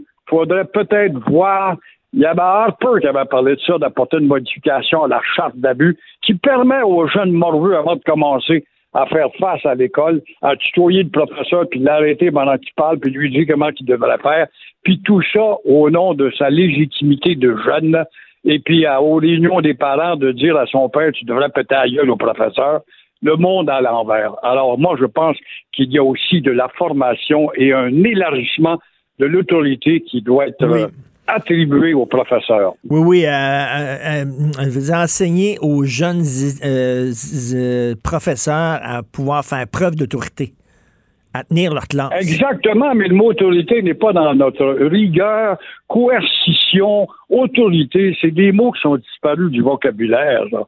Alors, on en est rendu là. Mais je veux pas faire de l'agisme, euh, Gilles, parce que, bon, euh, il y, a des, y a des jeunes profs qui sont bons, il y a des jeunes profs qui sont pas bons, il y a des vieux profs qui sont bons, il y a des vieux profs qui sont pas bons. On devrait aussi, parce que les vieux profs, là, ceux qui ont perdu la flamme depuis longtemps, les bois morts, ceux qui, qui se contentent de dire à leurs élèves, là, prenez votre manuel, puis copiez la page 1 à la page 10, puis euh, les autres, ils regardent, ils regardent l'heure pendant ce temps-là. On devrait pouvoir se débarrasser de ces professeurs là malheureusement, ils sont protégés par leurs syndicats à cause de leur ancienneté. Des automates protégés par des syndicats blindés, mais il en demeure pas moins que la culture universelle n'existe pas chez le professeur. L'élève fait des fautes, tu ne corriges pas. Ben moi, je suis professeur de géographie, pas professeur de français. Quand on est rendu à ça, ça commence à être grave en mot dit. La culture générale devrait s'inscrire dans le cerveau de tout professeur pour initier l'élève au beau. Quels sont les directeurs? J'avais dit ça à la ministre de l'Éducation libérale dans le temps, bien sûr, c'est une perte de temps, mais comment je le dirais aux péquistes ou aux caquistes, c'est la même chose. Quels sont les directeurs d'école? Quand tu arrives à l'école, par exemple, Émile Néléga, ou tu arrives à l'école Félix Leclerc. Bon, ben, bienvenue à l'école Émile Néléga. Nous allons prendre cinq minutes pour vous dire qui, tout d'un coup, parmi les 500 élèves qui sont dans le gymnase à écouter le directeur, t'en alluminerais une douzaine de dire, on va essayer de savoir c'est qui ce Émile Néréga. Tu vois, à quelle école, toi, moi, je vais à l'école euh, Félix Leclerc. C'est qui Félix Leclerc? beau. Alors, ça, là, ça démontre des lacunes inacceptables dans une nation qui se doit de se surpasser et de viser haut en culture générale. Hmm. Enseignement de l'histoire, culture générale. Et vous voulez parler de la commission Gomery, commission Charbonneau. Selon vous, ces commissions-là, ça ne sert à rien qu'à préparer de nouvelles carrières? Ben, ça regarde commission, commission Gomery ou euh, commission Charbonneau, ça sert souvent à préparer la promotion d'un commissaire ou un autre vers d'autres objectifs. Elle était bonne, lui était bon comme intervieweur. Vu tu fais de la politique, ça sert aussi euh, à fouiller dans les goussets des contribuables pour les coûts onéreux que coûtent ces commissions d'enquête qui euh, n'enquêtent pas assez profondément, profondément pardon, et qui euh, ne recommandent pas assez après l'enquête, qui devrait aller plus loin. C'est bien beau de dire on devrait, puis on va encoder, puis on va faire ceci, puis ça, pour pas que ça se répète. Mais il suffit un entrepreneur de changer sa raison sociale, ben puis de tour des jouets pour avoir des contrats. Il n'y a rien de plus facile que ça. Là.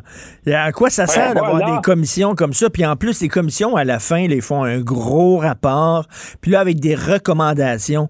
Moi, je serais curieux de savoir, après une couple d'années, quelles recommandations ont été vraiment respectées, suivies, euh, puis quelles ont été totalement oubliées?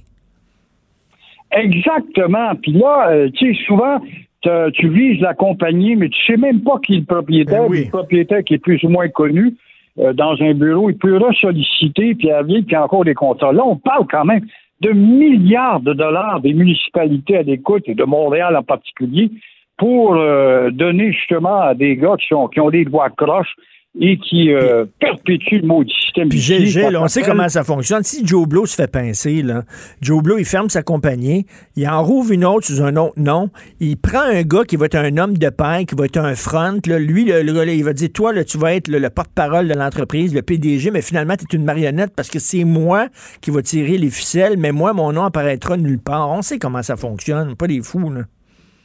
Ça s'appelle de l'impuissance et ça s'appelle des deniers gaspillés, somme toute. C'est commission. Ça console bien du monde. On fait une commission d'enquête. Ouais, ça, c'est pour euh, baisser la température du mécontentement, mais ça passe vite. Parce qu'on le voit, là, il y a encore de la corruption dans le milieu municipal. là. Ça continue, ces affaires-là. là. Ben exactement, c'est des administrations, les gens appellent ça des gouvernements, c'est pas des gouvernements, c'est des administrations, c'est des prolongations du bras. Pour ça, quand tu as vu le maire Steinberg venir nous baver comme il l'a fait, là, avec ses propos, il a oublié qu'il n'est qu'une prolongation du bras de Québec et Québec n'a pas agi plus qu'il ne le fallait. La même chose au niveau de la corruption puis des pourboires en dessous de la table. Ce sont c'est le gouvernement du Québec, une municipalité dans ton quartier. La proximité avec la rue, évidemment, fait en sorte que tu dois plus d'intimité, plus d'intimité, plus d'affaires en catimini, et puis c'est nous qui payons. Puis là, il y, a- il y a un beau registre. Si jamais tu te fais pincer pour fraude, on va mettre ton nom dans un registre. Mais le problème, c'est qu'après ça, il n'y a pas de vérification. Ils disent, on va vérifier s'il y a une plainte. Mais s'il n'y a pas de plainte, ils ne vérifient pas. Mais à quoi ça sert d'avoir un registre de délinquants, Gilles, si jamais, si tu ne vérifies pas les noms qu'il y a dans le registre? Voyons. Tout à fait raison. Quand on sait le lymphatisme de la population, on s'occupe. C'est vrai qu'on en a beaucoup dans la tête, puis des informations, puis des gouvernements, puis des juridictions.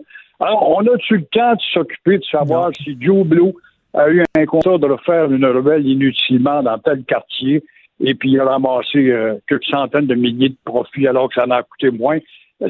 On n'a pas, on n'a pas toujours le temps. Le, le registre n'est pas assez Ben oui, ben, rigoureux. Re- re- Finalement, la réalité, la réalité, c'est qu'on pense qu'on est en contrôle, puis on contrôle rien. C'est trop gros, la société est trop grosse, la bureaucratie est trop gros, il y a trop de noms, il y a trop d'informations, il y a trop de données.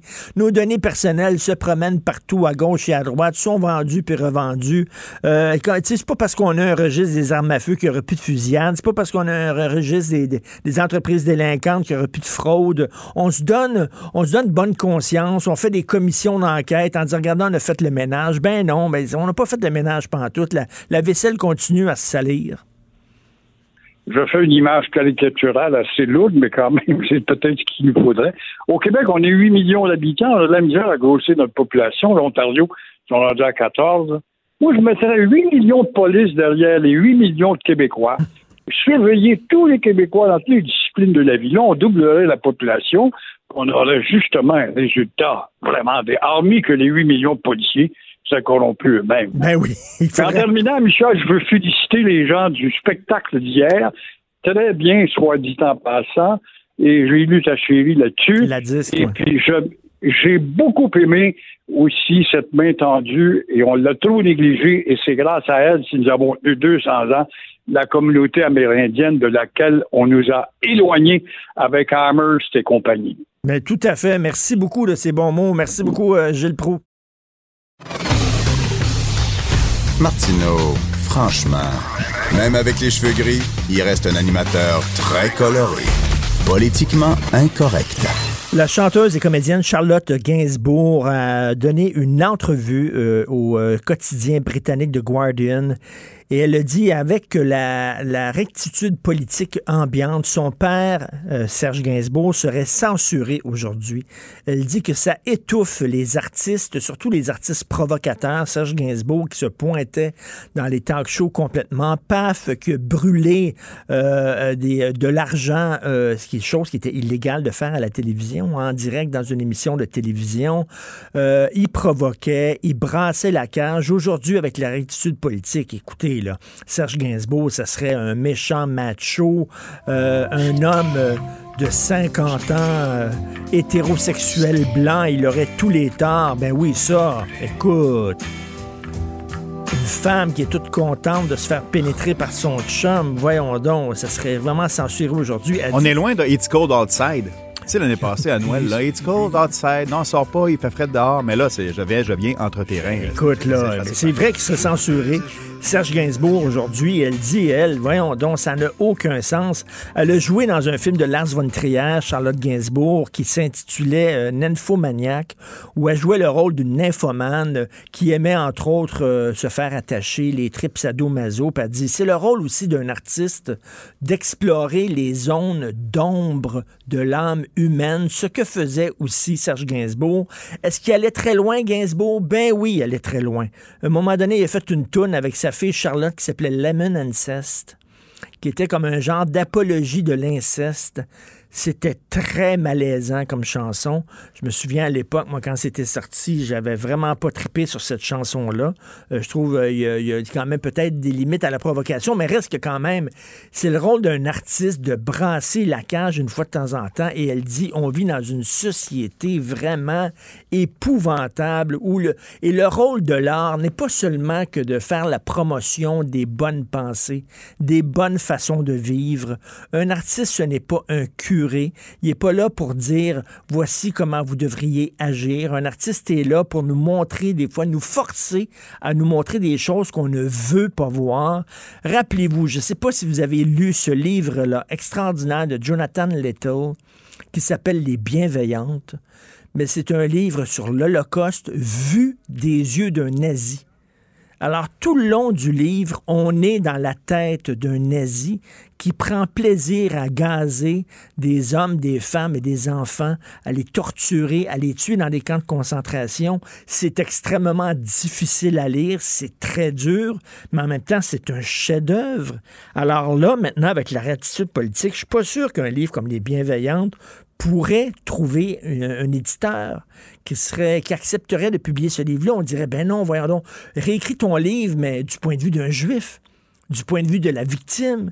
Mais Jonathan Little, c'est pas ça qui l'intéressait. Il dit moi, je vais écrire du point de vue du bourreau. Je vais rentrer dans sa tête et je vais obliger les lecteurs à penser comme lui. Et c'est certain que c'est extrêmement malaisant, ça te confronte, mais c'est le rôle d'un artiste. Un artiste n'est pas là pour te conforter. Un artiste n'est pas là pour te flatter dans le sens du poil et te montrer tout ce qui est beau, tout ce qui est rose, tout ce qui est fantastique et te faire la morale. Un artiste, c'est pas un prêtre et un curé en prêche. Un artiste, c'est pas ça. Alors, Charlotte Gainsbourg qui euh, met le doigt là-dessus en disant ça n'a pas de sens, je trouve ça très intéressant. Autre chose dont je veux vous parler, vous savez, je vous ai parlé de cet appel des 100, la lettre ouverte qui est parue dans Marianne, le 100 musulmans et musulmanes qui disent nous avons le droit de critiquer le voile islamiste, ce n'est pas raciste, ce n'est pas xénophobe, ce n'est pas intolérant. Euh, la preuve, c'est qu'il y a beaucoup de musulmans qui sont contre le voile, qui sont pour la laïcité, qui sont pour le fait qu'on interdise le voile dans la fonction publique. Ce n'est pas une question de blanc contre euh, contre immigrants, euh, de souche contre immigrants. Euh, cette discussion-là a lieu au sein même des communautés musulmanes. Bon, et il y a une des signataires de ce texte-là, un texte capital, un texte extrêmement important que vous pouvez euh, trouver sur le site Internet du magazine Marianne. Une des signataires qui a accordé une entrevue à Europe 1, euh, euh, poste de radio, et elle dit, écoutez, le libre choix en matière de voile, c'est de la foutaise. C'est de la foutaise. Alors, elle raconte, elle, cette musulmane-là, les insultes, les menaces, les intimidations qu'elle reçoit sur Internet, sur des réseaux qui sont proches des frères musulmans, mais des menaces qu'elle reçoit aussi dans la vraie vie. Elle dit qu'elle se fait régulièrement invectiver sur sa tenue qui n'est pas conforme. Écoutez bien ça.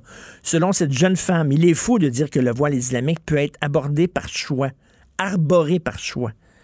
La liberté de choix est complètement fausse, dit-elle. Elle n'existe pas en vérité. Ils me font rire, ces journalistes et ces hommes bien pensants qui vivent dans des beaux quartiers et qui prônent la liberté. Quand vous êtes une femme et que vous vivez, vous vivez dans certains quartiers ghetto, et que 8 femmes sur 10 portent le voile, je peux vous dire que la liberté de choix est toute relative. Parce que si vous ne le portez pas, vous êtes mise au banc. Vous êtes considérée comme une fille de mœurs légères. Et je me souviens, il y a quelques années de ça, pour les francs-tireurs, j'étais allé interviewer une jeune comédienne euh, qui était fin de l'adolescence, euh, début vingtaine, euh, Sabrina Ouazani, euh, qu'on connaît bien maintenant parce qu'elle joue dans plusieurs films. Mais bref, elle habitait à la Courneuve. La Courneuve, c'est une quartier, un quartier, euh, un, ghetto. Euh, beaucoup, beaucoup de, gens de population maghrébine, beaucoup de gens qui portent, de femmes qui portent le voile. Et elle me disait, quand elle sortait de chez elle, Sabrina Ouazani, elle devait se couvrir. Elle devrait, elle devait s'habiller de façon, qui, de, de façon prude. Parce qu'elle se faisait traiter de putain. Si elle n'était pas voilée, si elle ne cachait pas ses formes, elle se, faisait traiter de fille facile. Donc, donc il y, a- il y a une forme, il y a une forme de pression dans ces quartiers-là qui fait que lorsqu'on dit c'est un libre choix, je m'excuse, mais c'est pas un libre choix. Quand tu te fais invectiver, tu te fais insulter, tu te fais siffler, tu te fais pogner les fesses parce que tu ne portes pas le voile, t'apprends après quelque temps que bon, OK, quand je sors dans la rue, maintenant je dois être voilé. Et elle, dit La Banque Q est reconnue pour faire valoir vos avoirs sans vous les prendre. Mais quand vous pensez à votre premier compte bancaire, tu sais, dans le temps à l'école, vous faisiez vos dépôts avec vos scènes dans la petite enveloppe. Hmm, C'était bien beau. Mais avec le temps, à ce compte-là vous a coûté des milliers de dollars en frais, puis vous faites pas une scène d'intérêt.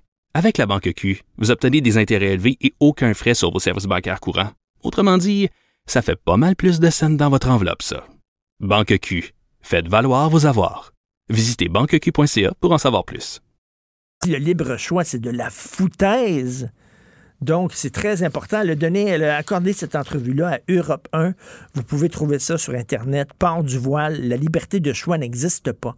Je me fais invectiver sur ma tenue non conforme. Vous écoutez politiquement incorrect. Politiquement incorrect.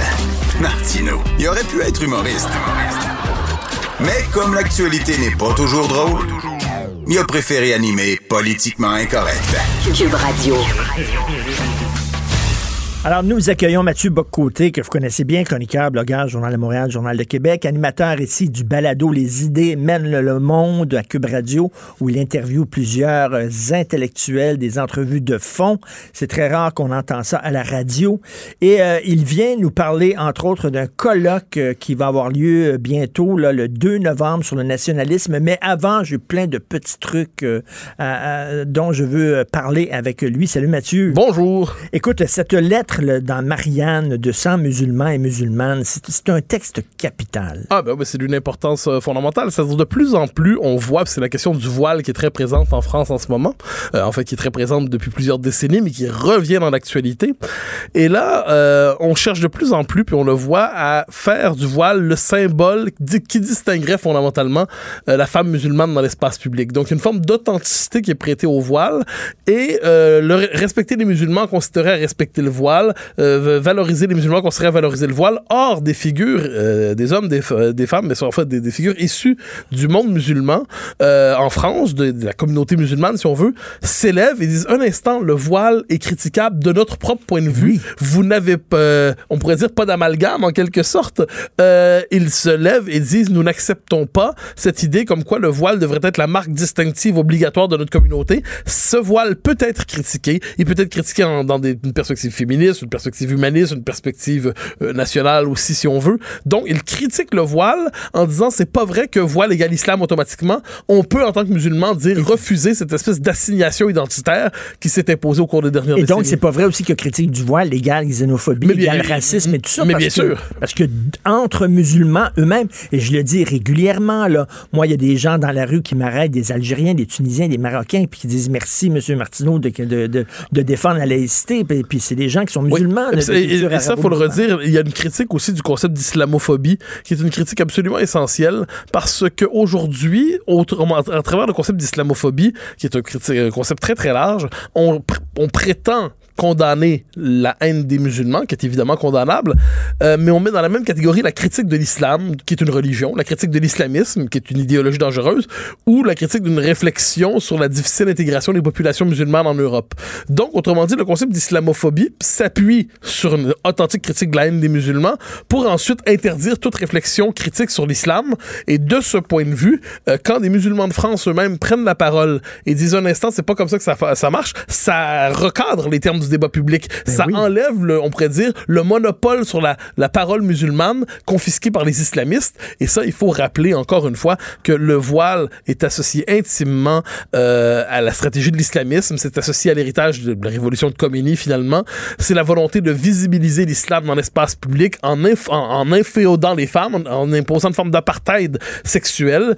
Et les femmes sont transformées de ce point de vue en, en étendard communautaire. Et bien, de ce point de vue, la critique du voile est tout à fait légitime. Ensuite, ensuite, je le redis toujours, que certaines le portent sincèrement sous le signe d'une piété personnelle, je n'en doute pas. Mais le fait est qu'au-delà de la piété personnelle, il y a une signification sociologique et politique à ce symbole et il est légitime de le Eh critiquer. ben, écoute, chaque fois que, entre autres, euh, des, des groupes comme l'État islamique euh, prennent possession d'un village, la première chose qu'ils font, c'est de voiler toutes les femmes. C'est un drapeau qu'ils plantent sur leur tête en disant nous sommes là. Oui, c'est une marque d'appropriation communautaire. C'est une marque d'appropriation des femmes aussi. Et de ce point de vue, il faut revenir, je dirais, aux des codes assez euh, élémentaires de, de l'anthropologie politique, c'est-à-dire la conquête du corps des femmes est toujours la première marque d'une idéologie conquérante.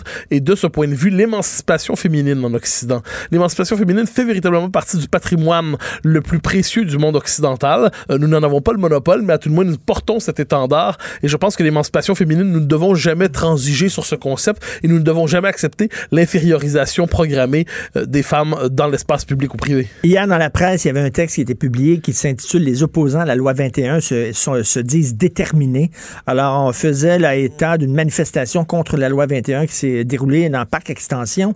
Et là, il y a une jeune femme qui porte le hijab qui a dit, là, je la cite, avec la loi 21, le gouvernement a ouvert la boîte de Pandore et a donné à des islamophobes la liberté de cracher sur toute une communauté religieuse au grand complet.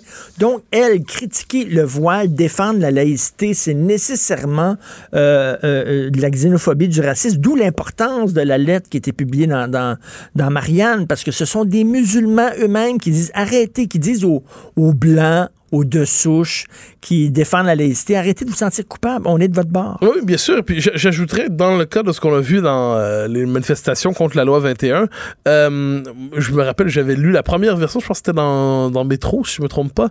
On disait des groupes citoyens s'opposent à la loi 21. Non, non, non. Des groupuscules d'extrême gauche a- accusent de racisme le peuple québécois.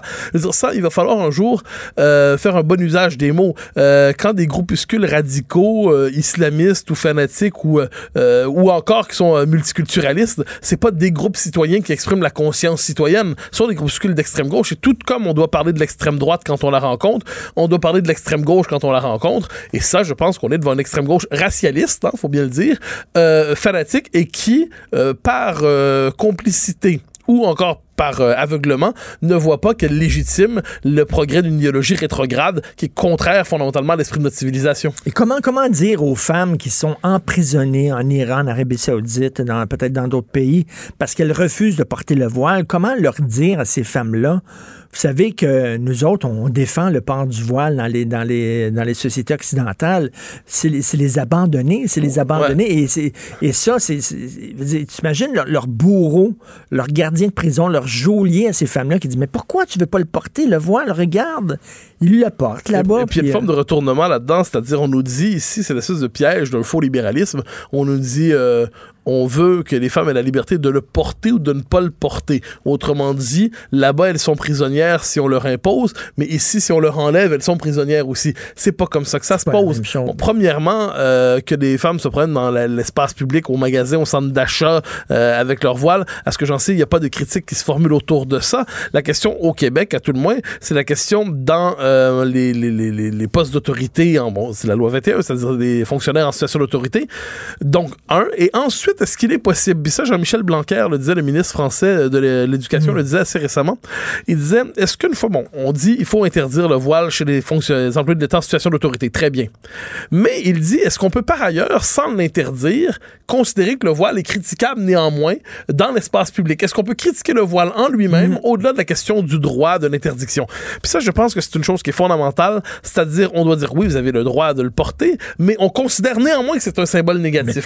Et on- je pense pense qu'on devrait retrouver ce droit de critiquer les signes religieux quels qu'ils soient, le voile dans les circonstances en particulier, sans dire qu'on veut l'interdire au coin de la rue. On veut pas l'interdire, mais on pense néanmoins que c'est un symbole négatif qui euh, devrait euh, culturellement, tout le moins, s'effacer progressivement de nos sociétés. On devrait être en droit de le dire sans sentir qu'on piétine des droits fondamentaux. Euh, à ce que j'en sais, à ce que j'en sais, le politique a aussi une fonction critique sur le plan de la culture. Et en terminant là-dessus, sur ce thème-là, là, j'aimerais rappeler ce, ce, tweet de la journaliste Zineb El Razoui, euh, qui est menacée, hein, menacée de mort parce qu'elle a critiqué les islamistes. Voici ce qu'elle a écrit. Depuis 2012, 263 personnes ont été tuées dans des attentats islamistes en France, alors que ce que les islamistes appellent l'islamophobie a fait zéro mort. Ouais, et puis de ce, de, et de ce point de vue, elle, elle nous rappelle, c'est une femme très courageuse, qui était Charlie Hebdo, dont plusieurs collègues ont été abattus, c'est le moins qu'on peut se dire. Elle, elle, nous invite à rééquilibrer le, le sens des mots. Hein. C'est-à-dire, quelquefois, on, on, perd le sens du réel. En France, tout le monde, on perd le sens du réel et on inverse les causes. Donc, on, finalement, on dit euh, l'islam. En fait, vous le noterez, chaque fois qu'il y a un attentat islamiste, le premier réflexe des politiques, c'est attention à la montée de l'islamophobie. Donc, il me semble que quand il y a un attentat islamiste, le premier réflexe, devrait, le premier réflexe devrait dire attention à l'islamisme. Oui.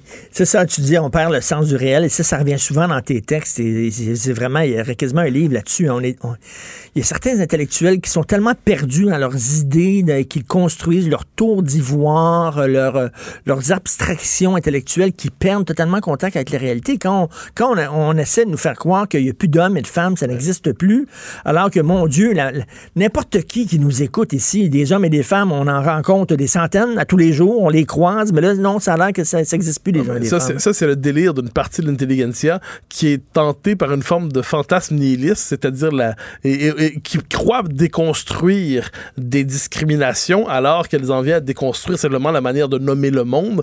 Euh, on nous dit finalement que euh, nommer une femme c'est interchangeable. On nous dit finalement, enfin, on, on, abolit le monde tout simplement. On, euh, on, abolit la possibilité de nommer les choses telles qu'on les voit. Et c'est pas la première fois, ça faut le dire, que les intellectuels, comme catégorie, en tout cas une partie de l'intelligentsia, délire. Au 20e siècle, mmh. si on lit des auteurs comme Arthur Koestler, euh, Miloche, euh, Orwell, pour en nommer d'autres, une bonne partie de leur travail a consisté à critiquer la capacité d'auto-enfermement mental d'une partie de la classe intellectuelle qui s'enferme dans un monde parallèle et qui le juge soudainement supérieur au monde commun, au monde réel que nous habitons. Il faut rappeler les droits du réel. Raymond Aron qui disait euh, plus... Euh plus tu, plus tu décolles de la réalité, plus tu es tenté par la révolution. Oui, oui, mais, mais, mais bien sûr, parce qu'on plus, plus on, on, décolle du monde réel, plus on se dit qu'on a une tout pouvoir, un, un, pouvoir immense sur la réalité. Il suffirait que je décrète dans mon salon que le monde doit changer de tout au tout pour qu'il change. Puis ensuite, on est frustré qu'il ne change pas, et c'est le début de la radicalisation des intellectuels. Alors, Mathieu Bocoté, donc, tu vas participer à ce colloque, c'est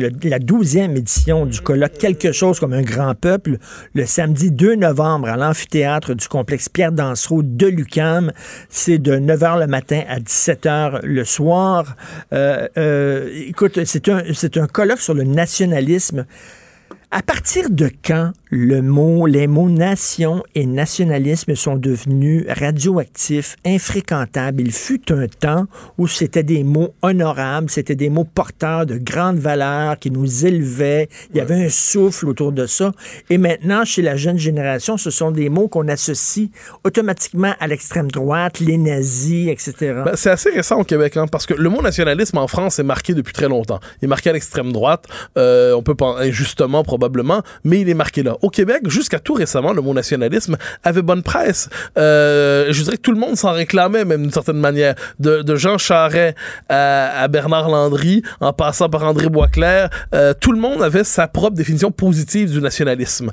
Or, depuis quelques années, effectivement, on a assisté à une forme de diabolisation du mot nationalisme, mais paradoxalement à son retour en force. De quelle manière? On le voit avec le gouvernement Legault, qui, euh, la, la, coalition Avenir Québec, qui dit, nous, on met la souveraineté de côté, mais on met pas le Québec de côté. Et qu'est-ce que ça veut dire? On va retrouver le principe du Québec d'abord. Et mettant le principe du Québec d'abord, ben, nous, on appelle ça du nationalisme, disent-ils. Et au, aujourd'hui, on, on l'a vu avec ce qui s'est passé avec le, le bloc à Ottawa, une percée significative, c'est pas une vague immense, mais c'est une percée significative. C'était une percée nationaliste. Mais bien sûr, voilà, c'est une percée nationaliste. Et moi, je pense que ce mot nationalisme au Québec, il désigne deux choses fondamentalement. Il désigne, premièrement, cette ce principe du Québec d'abord. Ce principe du Québec d'abord, c'est-à-dire le Québec est une nation à part entière et il est normal que euh, avant on- peut être avec on peut être fédéraliste ou non, mais le Québec c'est d'abord notre principale communauté politique d'allégeance. Et deuxièmement, aujourd'hui, ça a une signification qui compte, c'est ça rappelle l'importance d'un monde commun fondé sur une identité partagée. Et ça, ça veut dire culture, langue, histoire, mémoire, laïcité, tout ça. Et le colloque, justement, porte sur cette question, c'est-à-dire, depuis dix ans, en fait, depuis la crise d'accommodement raisonnable, la question du nationalisme au Québec a été associée très intimement à celle de la laïcité. Puis on comprend, c'est autour du principe de laïcité qu'on a voulu réaffirmer le monde commun. C'est autour du principe de laïcité qu'on a voulu marquer la rupture avec le multiculturalisme canadien. Bon. Mais là, la laïcité, on vient de remporter cette bataille-là. Partiellement, il va y avoir des contestations fédérales, mais on vient de remporter avec la loi 21. La Banque Q est reconnue pour faire valoir vos avoirs sans vous les prendre. Mais quand vous pensez à votre premier compte bancaire, tu sais, dans le temps à l'école, vous faisiez vos dépôts avec vos scènes dans la petite enveloppe. Hmm, C'était bien beau. Mais avec le temps, à ce compte-là vous a coûté des milliers de dollars en frais, puis vous ne faites pas une scène d'intérêt. Avec la Banque Q, vous obtenez des intérêts élevés et aucun frais sur vos services bancaires courants. Autrement dit, ça fait pas mal plus de scènes dans votre enveloppe, ça. Banque Q. Faites valoir vos avoirs. Visitez banqueq.ca pour en savoir plus. Mais la question du nationalisme ne se termine pas, ne s'épuise pas autour de la question de la laïcité. Donc, dans ce colloque-là, ce que l'on veut faire, c'est élargir la question du nationalisme autour des nouveaux enjeux qui devraient l'associer. Nouveaux ou anciens enjeux. Par exemple, le premier panel porte sur la question fondamentale, le retour à la question linguistique. On l'a un peu oublié au Québec, la question du français pendant une dizaine d'années. On était euh, obnubilé par cette idée d'un Québec bilingue, d'un Québec où le, le français était assuré de survivre. Donc, on pouvait ne plus se préoccuper de ça. Mais retour à la question linguistique, question fondamentale. Euh, de plusieurs manières. Qu'est-ce que ça veut dire intégrer les immigrants? Comment les intégrer véritablement? Euh, autre enjeu, par exemple, la question du régime, c'est-à-dire, bon, on est pris dans le Canada pour l'instant, on n'est pas à la veille de l'indépendance du Québec. Est-ce que ça nous dispense de critiquer le régime fédéral? Eh bien, Frédéric Bastien, par exemple, va venir euh, réfléchir à ces questions-là. Euh, la question aussi, qui est tout aussi fondamentale, euh, du euh, rapport entre Québec-Montréal, c'est-à-dire comment retisser des liens euh, pour éviter que le Québec ne se casse en deux, c'est fondamental. La question de la liberté d'expression aussi qui va être abordée, parce que de plus en plus aujourd'hui, a une fait- vous l'évoquez, une forme de censure autour de concepts fondamentaux dans l'espace public. Peut-on aborder librement certains débats, certains débats sans être sous le signe de l'interdit? Puis dernier point qui va être fondamental, la question de l'école. Le cours ECR, on va recevoir Joël Quérin, qui est une femme absolument remarquable, une universitaire de grande qualité, qui enseigne au cégep de hum, Saint-Jérôme et qui a mené depuis dix ans une critique du cours éthique et culture religieuse. Elle va proposer une réflexion notamment sur ça. C'est ma grande déception de la CAQ qui avait, pe- qui avait promis de se débarrasser de ce cours-là et qui ne veulent pas le faire. Mais, ah, moi, pas je, crois que la- se, se débarrasser du cours ECR est une nécessité vitale, à la fois pour des raisons pédagogiques, parce qu'on n'y enseigne aucune culture fondamentalement, euh, démocratique, parce que j'aime pas qu'on qu'on transforme les salles de classe en salles idéologiques où on cherche à convertir les enfants de ce dont on n'est pas capable de convertir les parents, et national, parce que c'est un lieu de déconstruction de la conscience identitaire québécoise. Mais ce qu'on voit autrement dit, c'est que les enjeux, là, les enjeux autour desquels reconstruire un nationalisme fort au Québec, euh, au-delà de la seule question de savoir est-ce qu'on devient indépendant demain, oui ou non, euh, ce qu'on peut souhaiter par ailleurs, eh bien, les enjeux sont nombreux, mais il faut les redécouvrir. Puis, une autre chose, je me permets un mot sur ça seulement.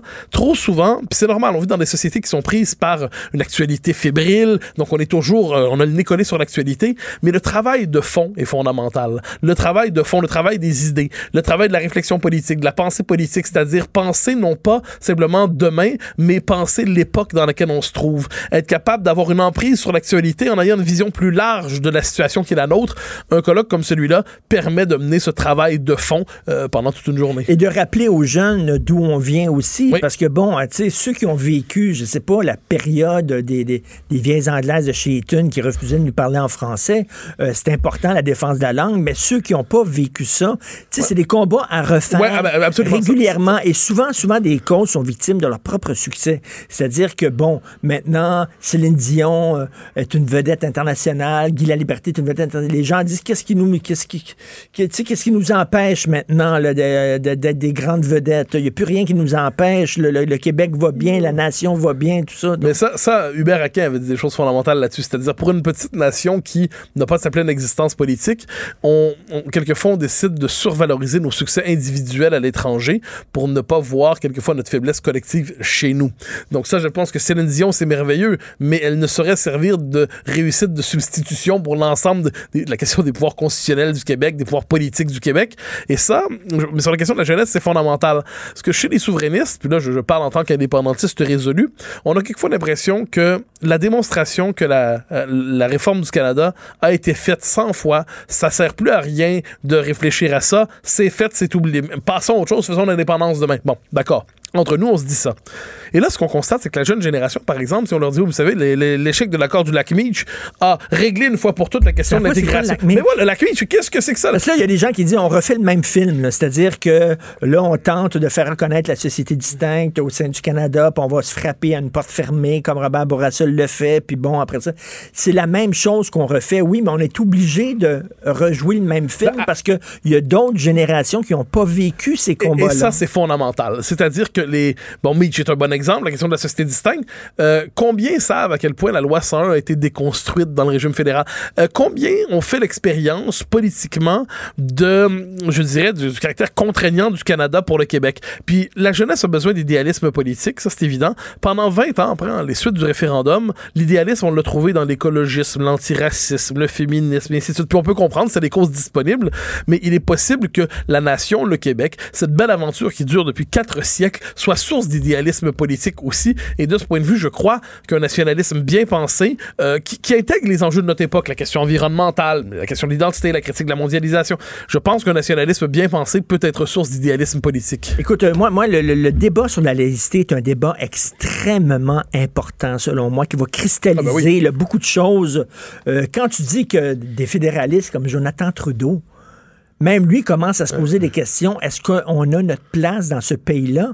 Parce qu'il y, a- y vraiment un clash euh, frontal entre neuf- notre façon euh, de- de- d'envisager le vivre ensemble et le Canada. Le Absolument. Canada, c'est un multiculturalisme zélé et c'est certain qu'ils n'accepteront pas que notre vision du vivre ensemble avec la loi 21, notre conception de la laïcité, ça va totalement à l'encontre de ce qui est le plus important chez les Canadiens. Ça fait partie de leur ADN.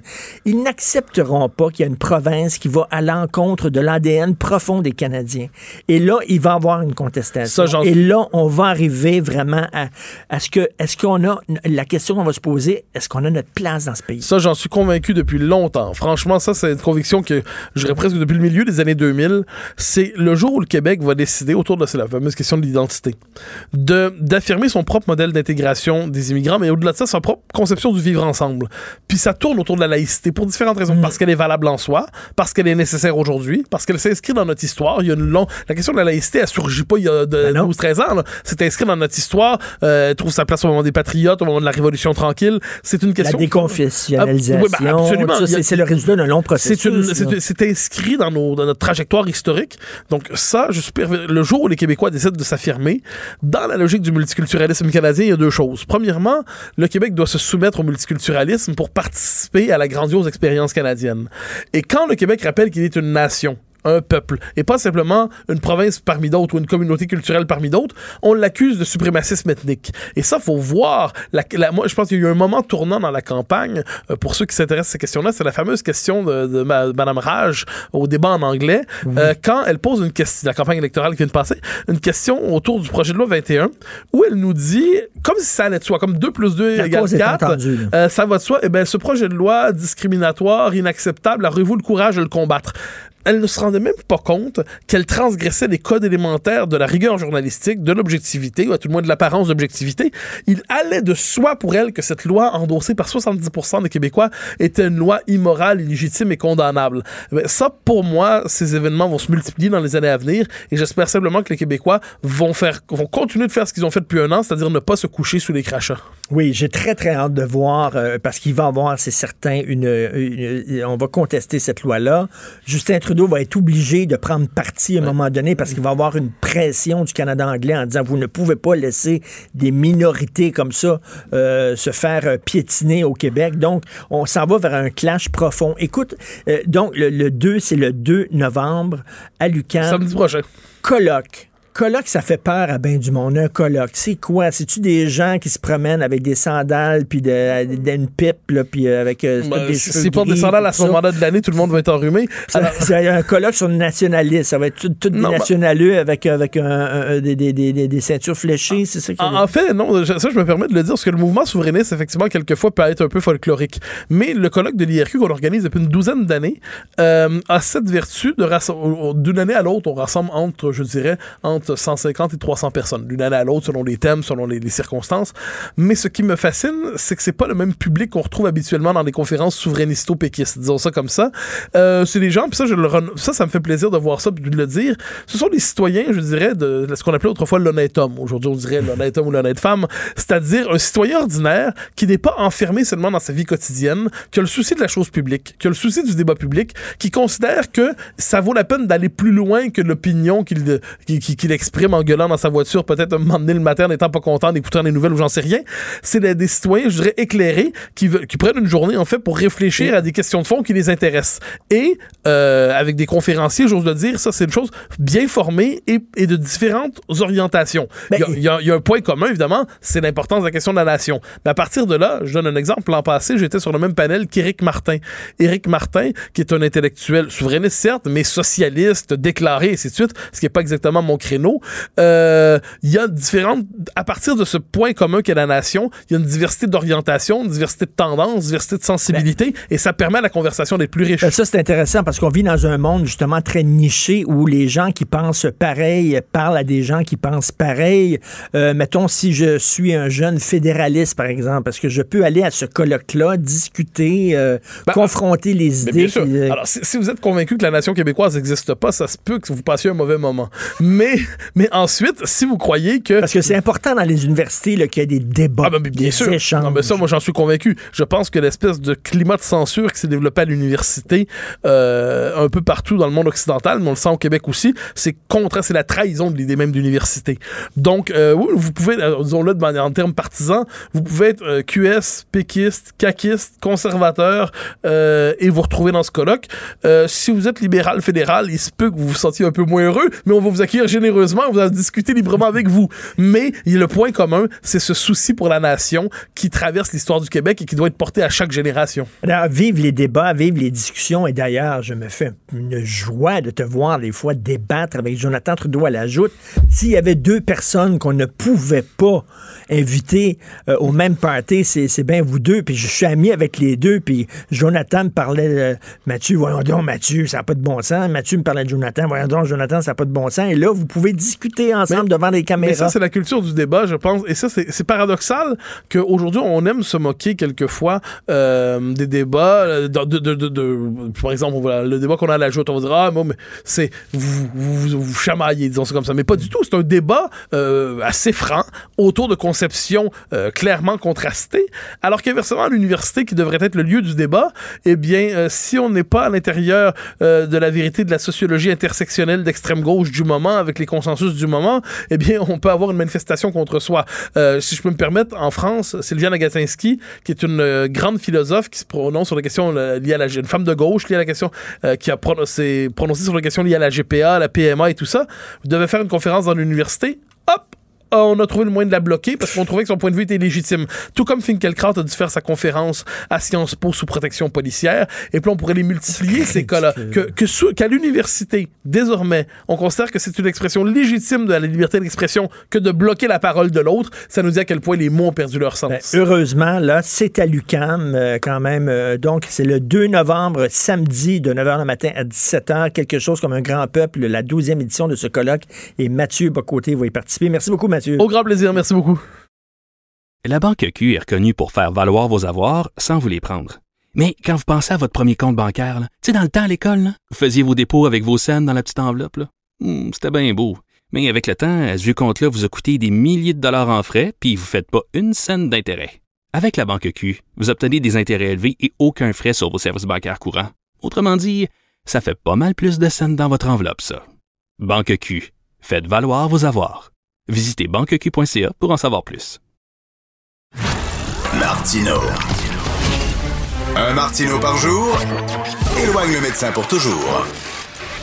Vous écoutez Politiquement incorrect. Alors, comme tous les lundis, nous discutons avec l'essayiste et journaliste Jérôme Blanchet-Gravel. Salut Jérôme. Richard. Alors, il faudrait maintenant, ça a l'air, appliquer la parité dans les musées de sciences naturelles. Il y a des chercheurs qui sont allés faire le tour de cinq musées de sciences naturelles. Ils ont découvert qu'il y avait davantage d'animaux mâles empaillés que d'animaux femelles empaillés. Donc, il faut maintenant arriver à 50-50 dans les animaux empaillés dans des musées. Jérôme. Ben, c'est un scandale, Richard. Quel scandale, là. C'est, euh, ça en notre, conception de la culture, quand même, Richard. Euh, euh, les critères aujourd'hui pour juger de la valeur, euh, la qualité d'un musée, c'est, c'est plus euh, le contenu, c'est pas ce qu'il y a dans le musée, c'est pas les œuvres qui y sont, les, les animaux qui sont représentés dans le cas des, des musées d'histoire naturelle, mais c'est l'idéologie, finalement, que ces directeurs euh, voulaient, voudraient véhiculer. Euh, non, sérieux, c'est euh, c'est préoccupant parce que parce que c'est ça. on, on juge pas d'un musée en fonction de, de ce genre de critères-là. Mais, euh, mais mais c'est quand même très très amusant. Euh, moi j'ai ri, j'ai vu quand j'ai vu la nouvelle. euh, Peux-tu croire, Richard, quand même, là, il faut le rappeler aux auditeurs que c'est quand même les contribuables qui payent toujours encore pour ce genre d'études-là. Euh, je pense. Euh, étude, c'est une étude québécois moyen.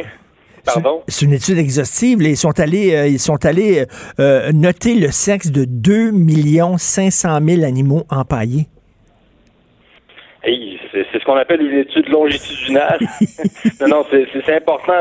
L'étude n'est pas québécoise, mais, euh, mais, mais le Québécois moyen, si elle prenait sérieux ce qui, ce qui se fait dans, dans les universités en ce moment, euh, je te dis, il y aurait un moyen saut. c'est c'est- et, euh, et là, c'est c'est une étude britannique, je pense. euh, qui, qui, qui, qui- bon, c'est c'est britannique. Donc, euh, mais, mais, mais la question qu'il faut se poser, c'est que si on commence, si on commence à regarder, Richard, euh, le nombre de si euh, les femmes sont représentées, le- finalement, l'occurrence du sexe féminin, les occurrences du sexe féminin dans les musées, mais si on commence ça, ça va être quoi après? Donc là, on, on commence par regarder si les femmes sont représentées. Puis là, on- je dis les femmes, mais là, on parle de femelles. Euh, On parle même de, de femelles tyrannosaures. Euh, je veux dire, les musées d'histoire naturelle, on est, en, on, est en, on est- on est en train de regarder même le sexe des mammouths. Euh, je veux dire, c'est quand même assez spectaculaire. Non, non, mais est-ce qu'on va faire le tour des animaleries aussi, là, en disant, là, j'espère que vous vendez autant de chattes que de chats? Dans les animaleries. Voyons donc, mon fils a eu les poux. Est-ce qu'il y a eu autant de poux mâles que de poux femelles dans sa tête? Je ne sais pas, moi. C'est, c'est, maintenant, c'est fou, là. Mais attends, écoute ça, parce qu'après ça, ça, on regarde si, les, euh, si les- le sexe f- féminin est représenté. Après ça, on va regarder comment le sexe féminin est représenté. Donc, c'est-à-dire que là, on va regarder s'il y a, y a- euh, un nombre euh, égal de, de, de femmes et d'hommes mammouths. Mais après ça, on va regarder est-ce que le mammouth est en avant de la femelle, est-ce que la femelle est en arrière du mammouth? Euh, là, on va regarder si euh, est-ce que c'est un signe d'infériorisation si on, le, le mammouth femelle est représenté couché? Euh, je veux dire, tu sais, non, non, mais si tu ouvres la porte à ça, sérieux, on s'en va là. Euh, cette idéologie-là, c'est comme des pissenlits. Je veux dire, il en suffit d'un sur ton terrain, puis après ça, euh, tu te ramasses avec une panoplie. Mais- mais- mais ce qui- va fait- regarder, Richard, Ce qui me fait halluciner, là, Jérôme, qu'il y a des me- femmes racisées dans les musées? Ce qui me fait halluciner, Jérôme, c'est que, bon, euh, il y, a- plusieurs personnes qui ont mené cette étude-là. Il n'y en a pas un dans la gang ou alors, euh, je sais pas, à l'université, leur, euh, leur, euh, leur professeur, quoi que ce soit, qu'il y a personne qui a allumé en disant, ben, ça peut-être pas de bon sens, cette étude-là, tu sais. Ben non, mais c'est ça, tu dis, coudon, faut pas avoir beaucoup de problèmes sociaux dans la société quand même pour financer, comme je dis, des études comme ça. Tu dis, coudon, on n'a pas de problèmes sociaux en Occident, on n'a pas de pauvreté, euh, on n'a pas de problème de santé mentale, euh, on, Dieu sait qu'on en a. Donc, euh, comment on fait pour euh, en revenir à, à financer ce genre d'études-là, puis qui, qui prennent des années, tu le rappelles, c'est des milliers de cas qui sont étudiés, en guillemets. Donc, c'est- incroyable. Mais après ça, c'est ça. Euh, par exemple, on va, on va, on va aller dans les, euh, dans les pavillons d'art où est-ce qu'il y a des tableaux. Et on va dire Benjamin Constant, un peintre du 19e siècle. Il y a, il y Qu'est-ce qu'il a peint? Il y a peint des femmes, il y a plein de femmes, mais elles sont racisées. Est-ce qu'il faut sortir des tableaux avec des femmes racisées? Euh, Les orientales de Benjamin Constant, là, les, les femmes arabes du Maghreb, euh, donc on connaît ce peintre-là. Après ça, il y aurait Paul Gauguin qui a, qui a peint des, des Tahitiennes, des Polynésiennes, des tableaux magnifiques en passant. Et là, euh, il y a eu une polémique récemment d'ailleurs sur son cas. Donc là, monsieur, lui, euh, est-ce qu'il est en train d'inférioriser des femmes? Donc, où est-ce qu'il y a des femmes? Après, on va se dire, mais comment elles sont représentées? Donc, euh, on peut pas juger les Ben, musées en fonction de ces critères-là. là. Écoute, euh, Jérôme, il faut pas aller très loin. Ici, au Musée des Beaux-Arts, euh, récemment, il y avait une exposition sur Picasso. Et euh, donc, on parlait de la, de- les Demoiselles d'Avignon, de Picasso, célèbre tableau. Et là, il y avait comme une petite salle où on a demandé à une dizaine d'artistes féministes de répondre aux Demoiselles d'Avignon de Picasso parce qu'on disait que c'était un tableau misogyne, un tableau macho. Tu dis n'importe quoi, là. Oui, non, je te dis, c'est comme la mauvaise herbe. Je veux dire, c'est un hydre. C'est un hydre, cette idéologie-là. Tu lui coupes la tête, il y en a huit qui poussent là, instantanément. Donc, si tu ouvres la porte à ça, euh, je veux dire, t'es fini. Et euh, petite critique de l'étude euh, pour celle, c'est sûrement probablement des, des autrices qui ont signé ce, euh, ce, ce- cette étude-là. Je sais pas, je n'ai pas regardé exactement, mais je trouve que l'étude est quand même, Richard, très binaire, hein, parce que là, de pas avoir pris en considération les animaux trans, ça me choque. Là. C'est vrai, ça s'en vient. Ça s'en vient bientôt. Très binaire. Ben voyons, Richard, on, on, on parle de. C'est c'est une étude qui est finalement qui est très genrée. Voyons, tous les mammouths trans qui se sentent pas représentés dans, dans l'étude. Moi, je serais choqué. Euh, un mammouth. euh, non, non, c'est- c'est c'est choquant. Puis, Et, euh, ben comment non, on peut dire, comment on peut dire ce mammouth-là est une femelle alors que le mammouth, peut-être, lui, se considère pas femelle, peut-être que le mammouth se Ben, c'est considérait mâle? C'est choquant. Non, moi je trouve que l'étude finalement est conservatrice, Richard, et, et que là, non, non, il faut, il faut, il faut une révision pour inclure la, la catégorie trans. Voyons donc, euh, un tyrannosaure, comme tu dis, il, il savait pas qu'il était mâle, il voulait peut-être pas l'être, il voulait pas appartenir à cette, à cette catégorie malsaine de l'humanité. donc, c'est euh, non, non, là, il va falloir que les, les auteurs de l'étude retournent à leur, à leur table de travail pour nous inclure cette catégorie-là, sans quoi moi je crois, euh, je crie au conservatisme. Hey, Jérôme, tu as publié un essai euh, qui était fort euh, remarquable sur l'écologie en disant que c'est une nouvelle forme de religion. Alors là, il y a Le Devoir et le journal Le Monde en France euh, qui conjointement ont fait un colloque. Et là, la question qu'on posait lors de ce colloque-là, qui s'est déroulé à Montréal, faut-il instaurer une dictature environnementale? On est là, là on est une dictature environnementale, Jérôme. Ben, il y a toujours eu cette euh, tentation autoritaire dans, l'écologisme radical euh, qui s'explique par la nature même de l'idéologie qui, est englobante, c'est-à-dire que euh, on, sent bien que si on se met pas à contrôler les contribu les consommateurs, finalement, ce qu'ils achètent, on a l'impression qu'on parviendra jamais au but, à l'objectif, c'est-à-dire sauver la planète. Donc,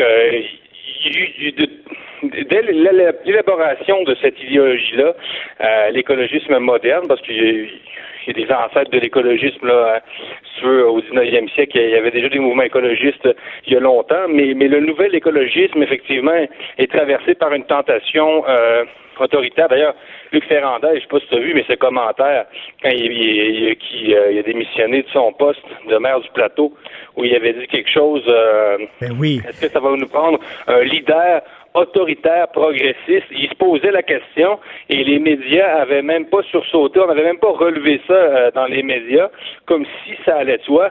Imagine si quelqu'un euh, de la droite avait, avait dit euh, ça nous un leader autoritaire de droite. Imagine la réaction des médias, même dans le monde. Là. Euh, donc, il, il- il y a toujours eu cette tentation-là. Là. Mais là, c'est quoi la, la- la suite, Jérôme? C'est qu'on va faire l'apologie de l'écoterrorisme en disant est-ce qu'on a besoin de l'écoterrorisme? Donc, des gens qui vont foutre le feu à des pétrolières, qui vont foutre le feu à des abattoirs? Oui, la fin justifie les moyens. Le mouvement vegan a déjà commencé à pratiquer euh, des méthodes euh, qui, qui, oui, frisent euh, ce qu'on pourrait appeler le terrorisme. Euh, il y a même eu un rapport euh, du gouvernement fédéral là-dessus qui s'inquiète euh, d'ailleurs des, euh, des menaces, des menaces même des fois de mort que reçoivent par exemple des, des agriculteurs, des gens qui, qui des producteurs de viande. Donc il y a des gens aussi qui, qui libèrent, hein, des, qui, c'est c'est arrivé au Canada, qui libèrent des, des, des animaux.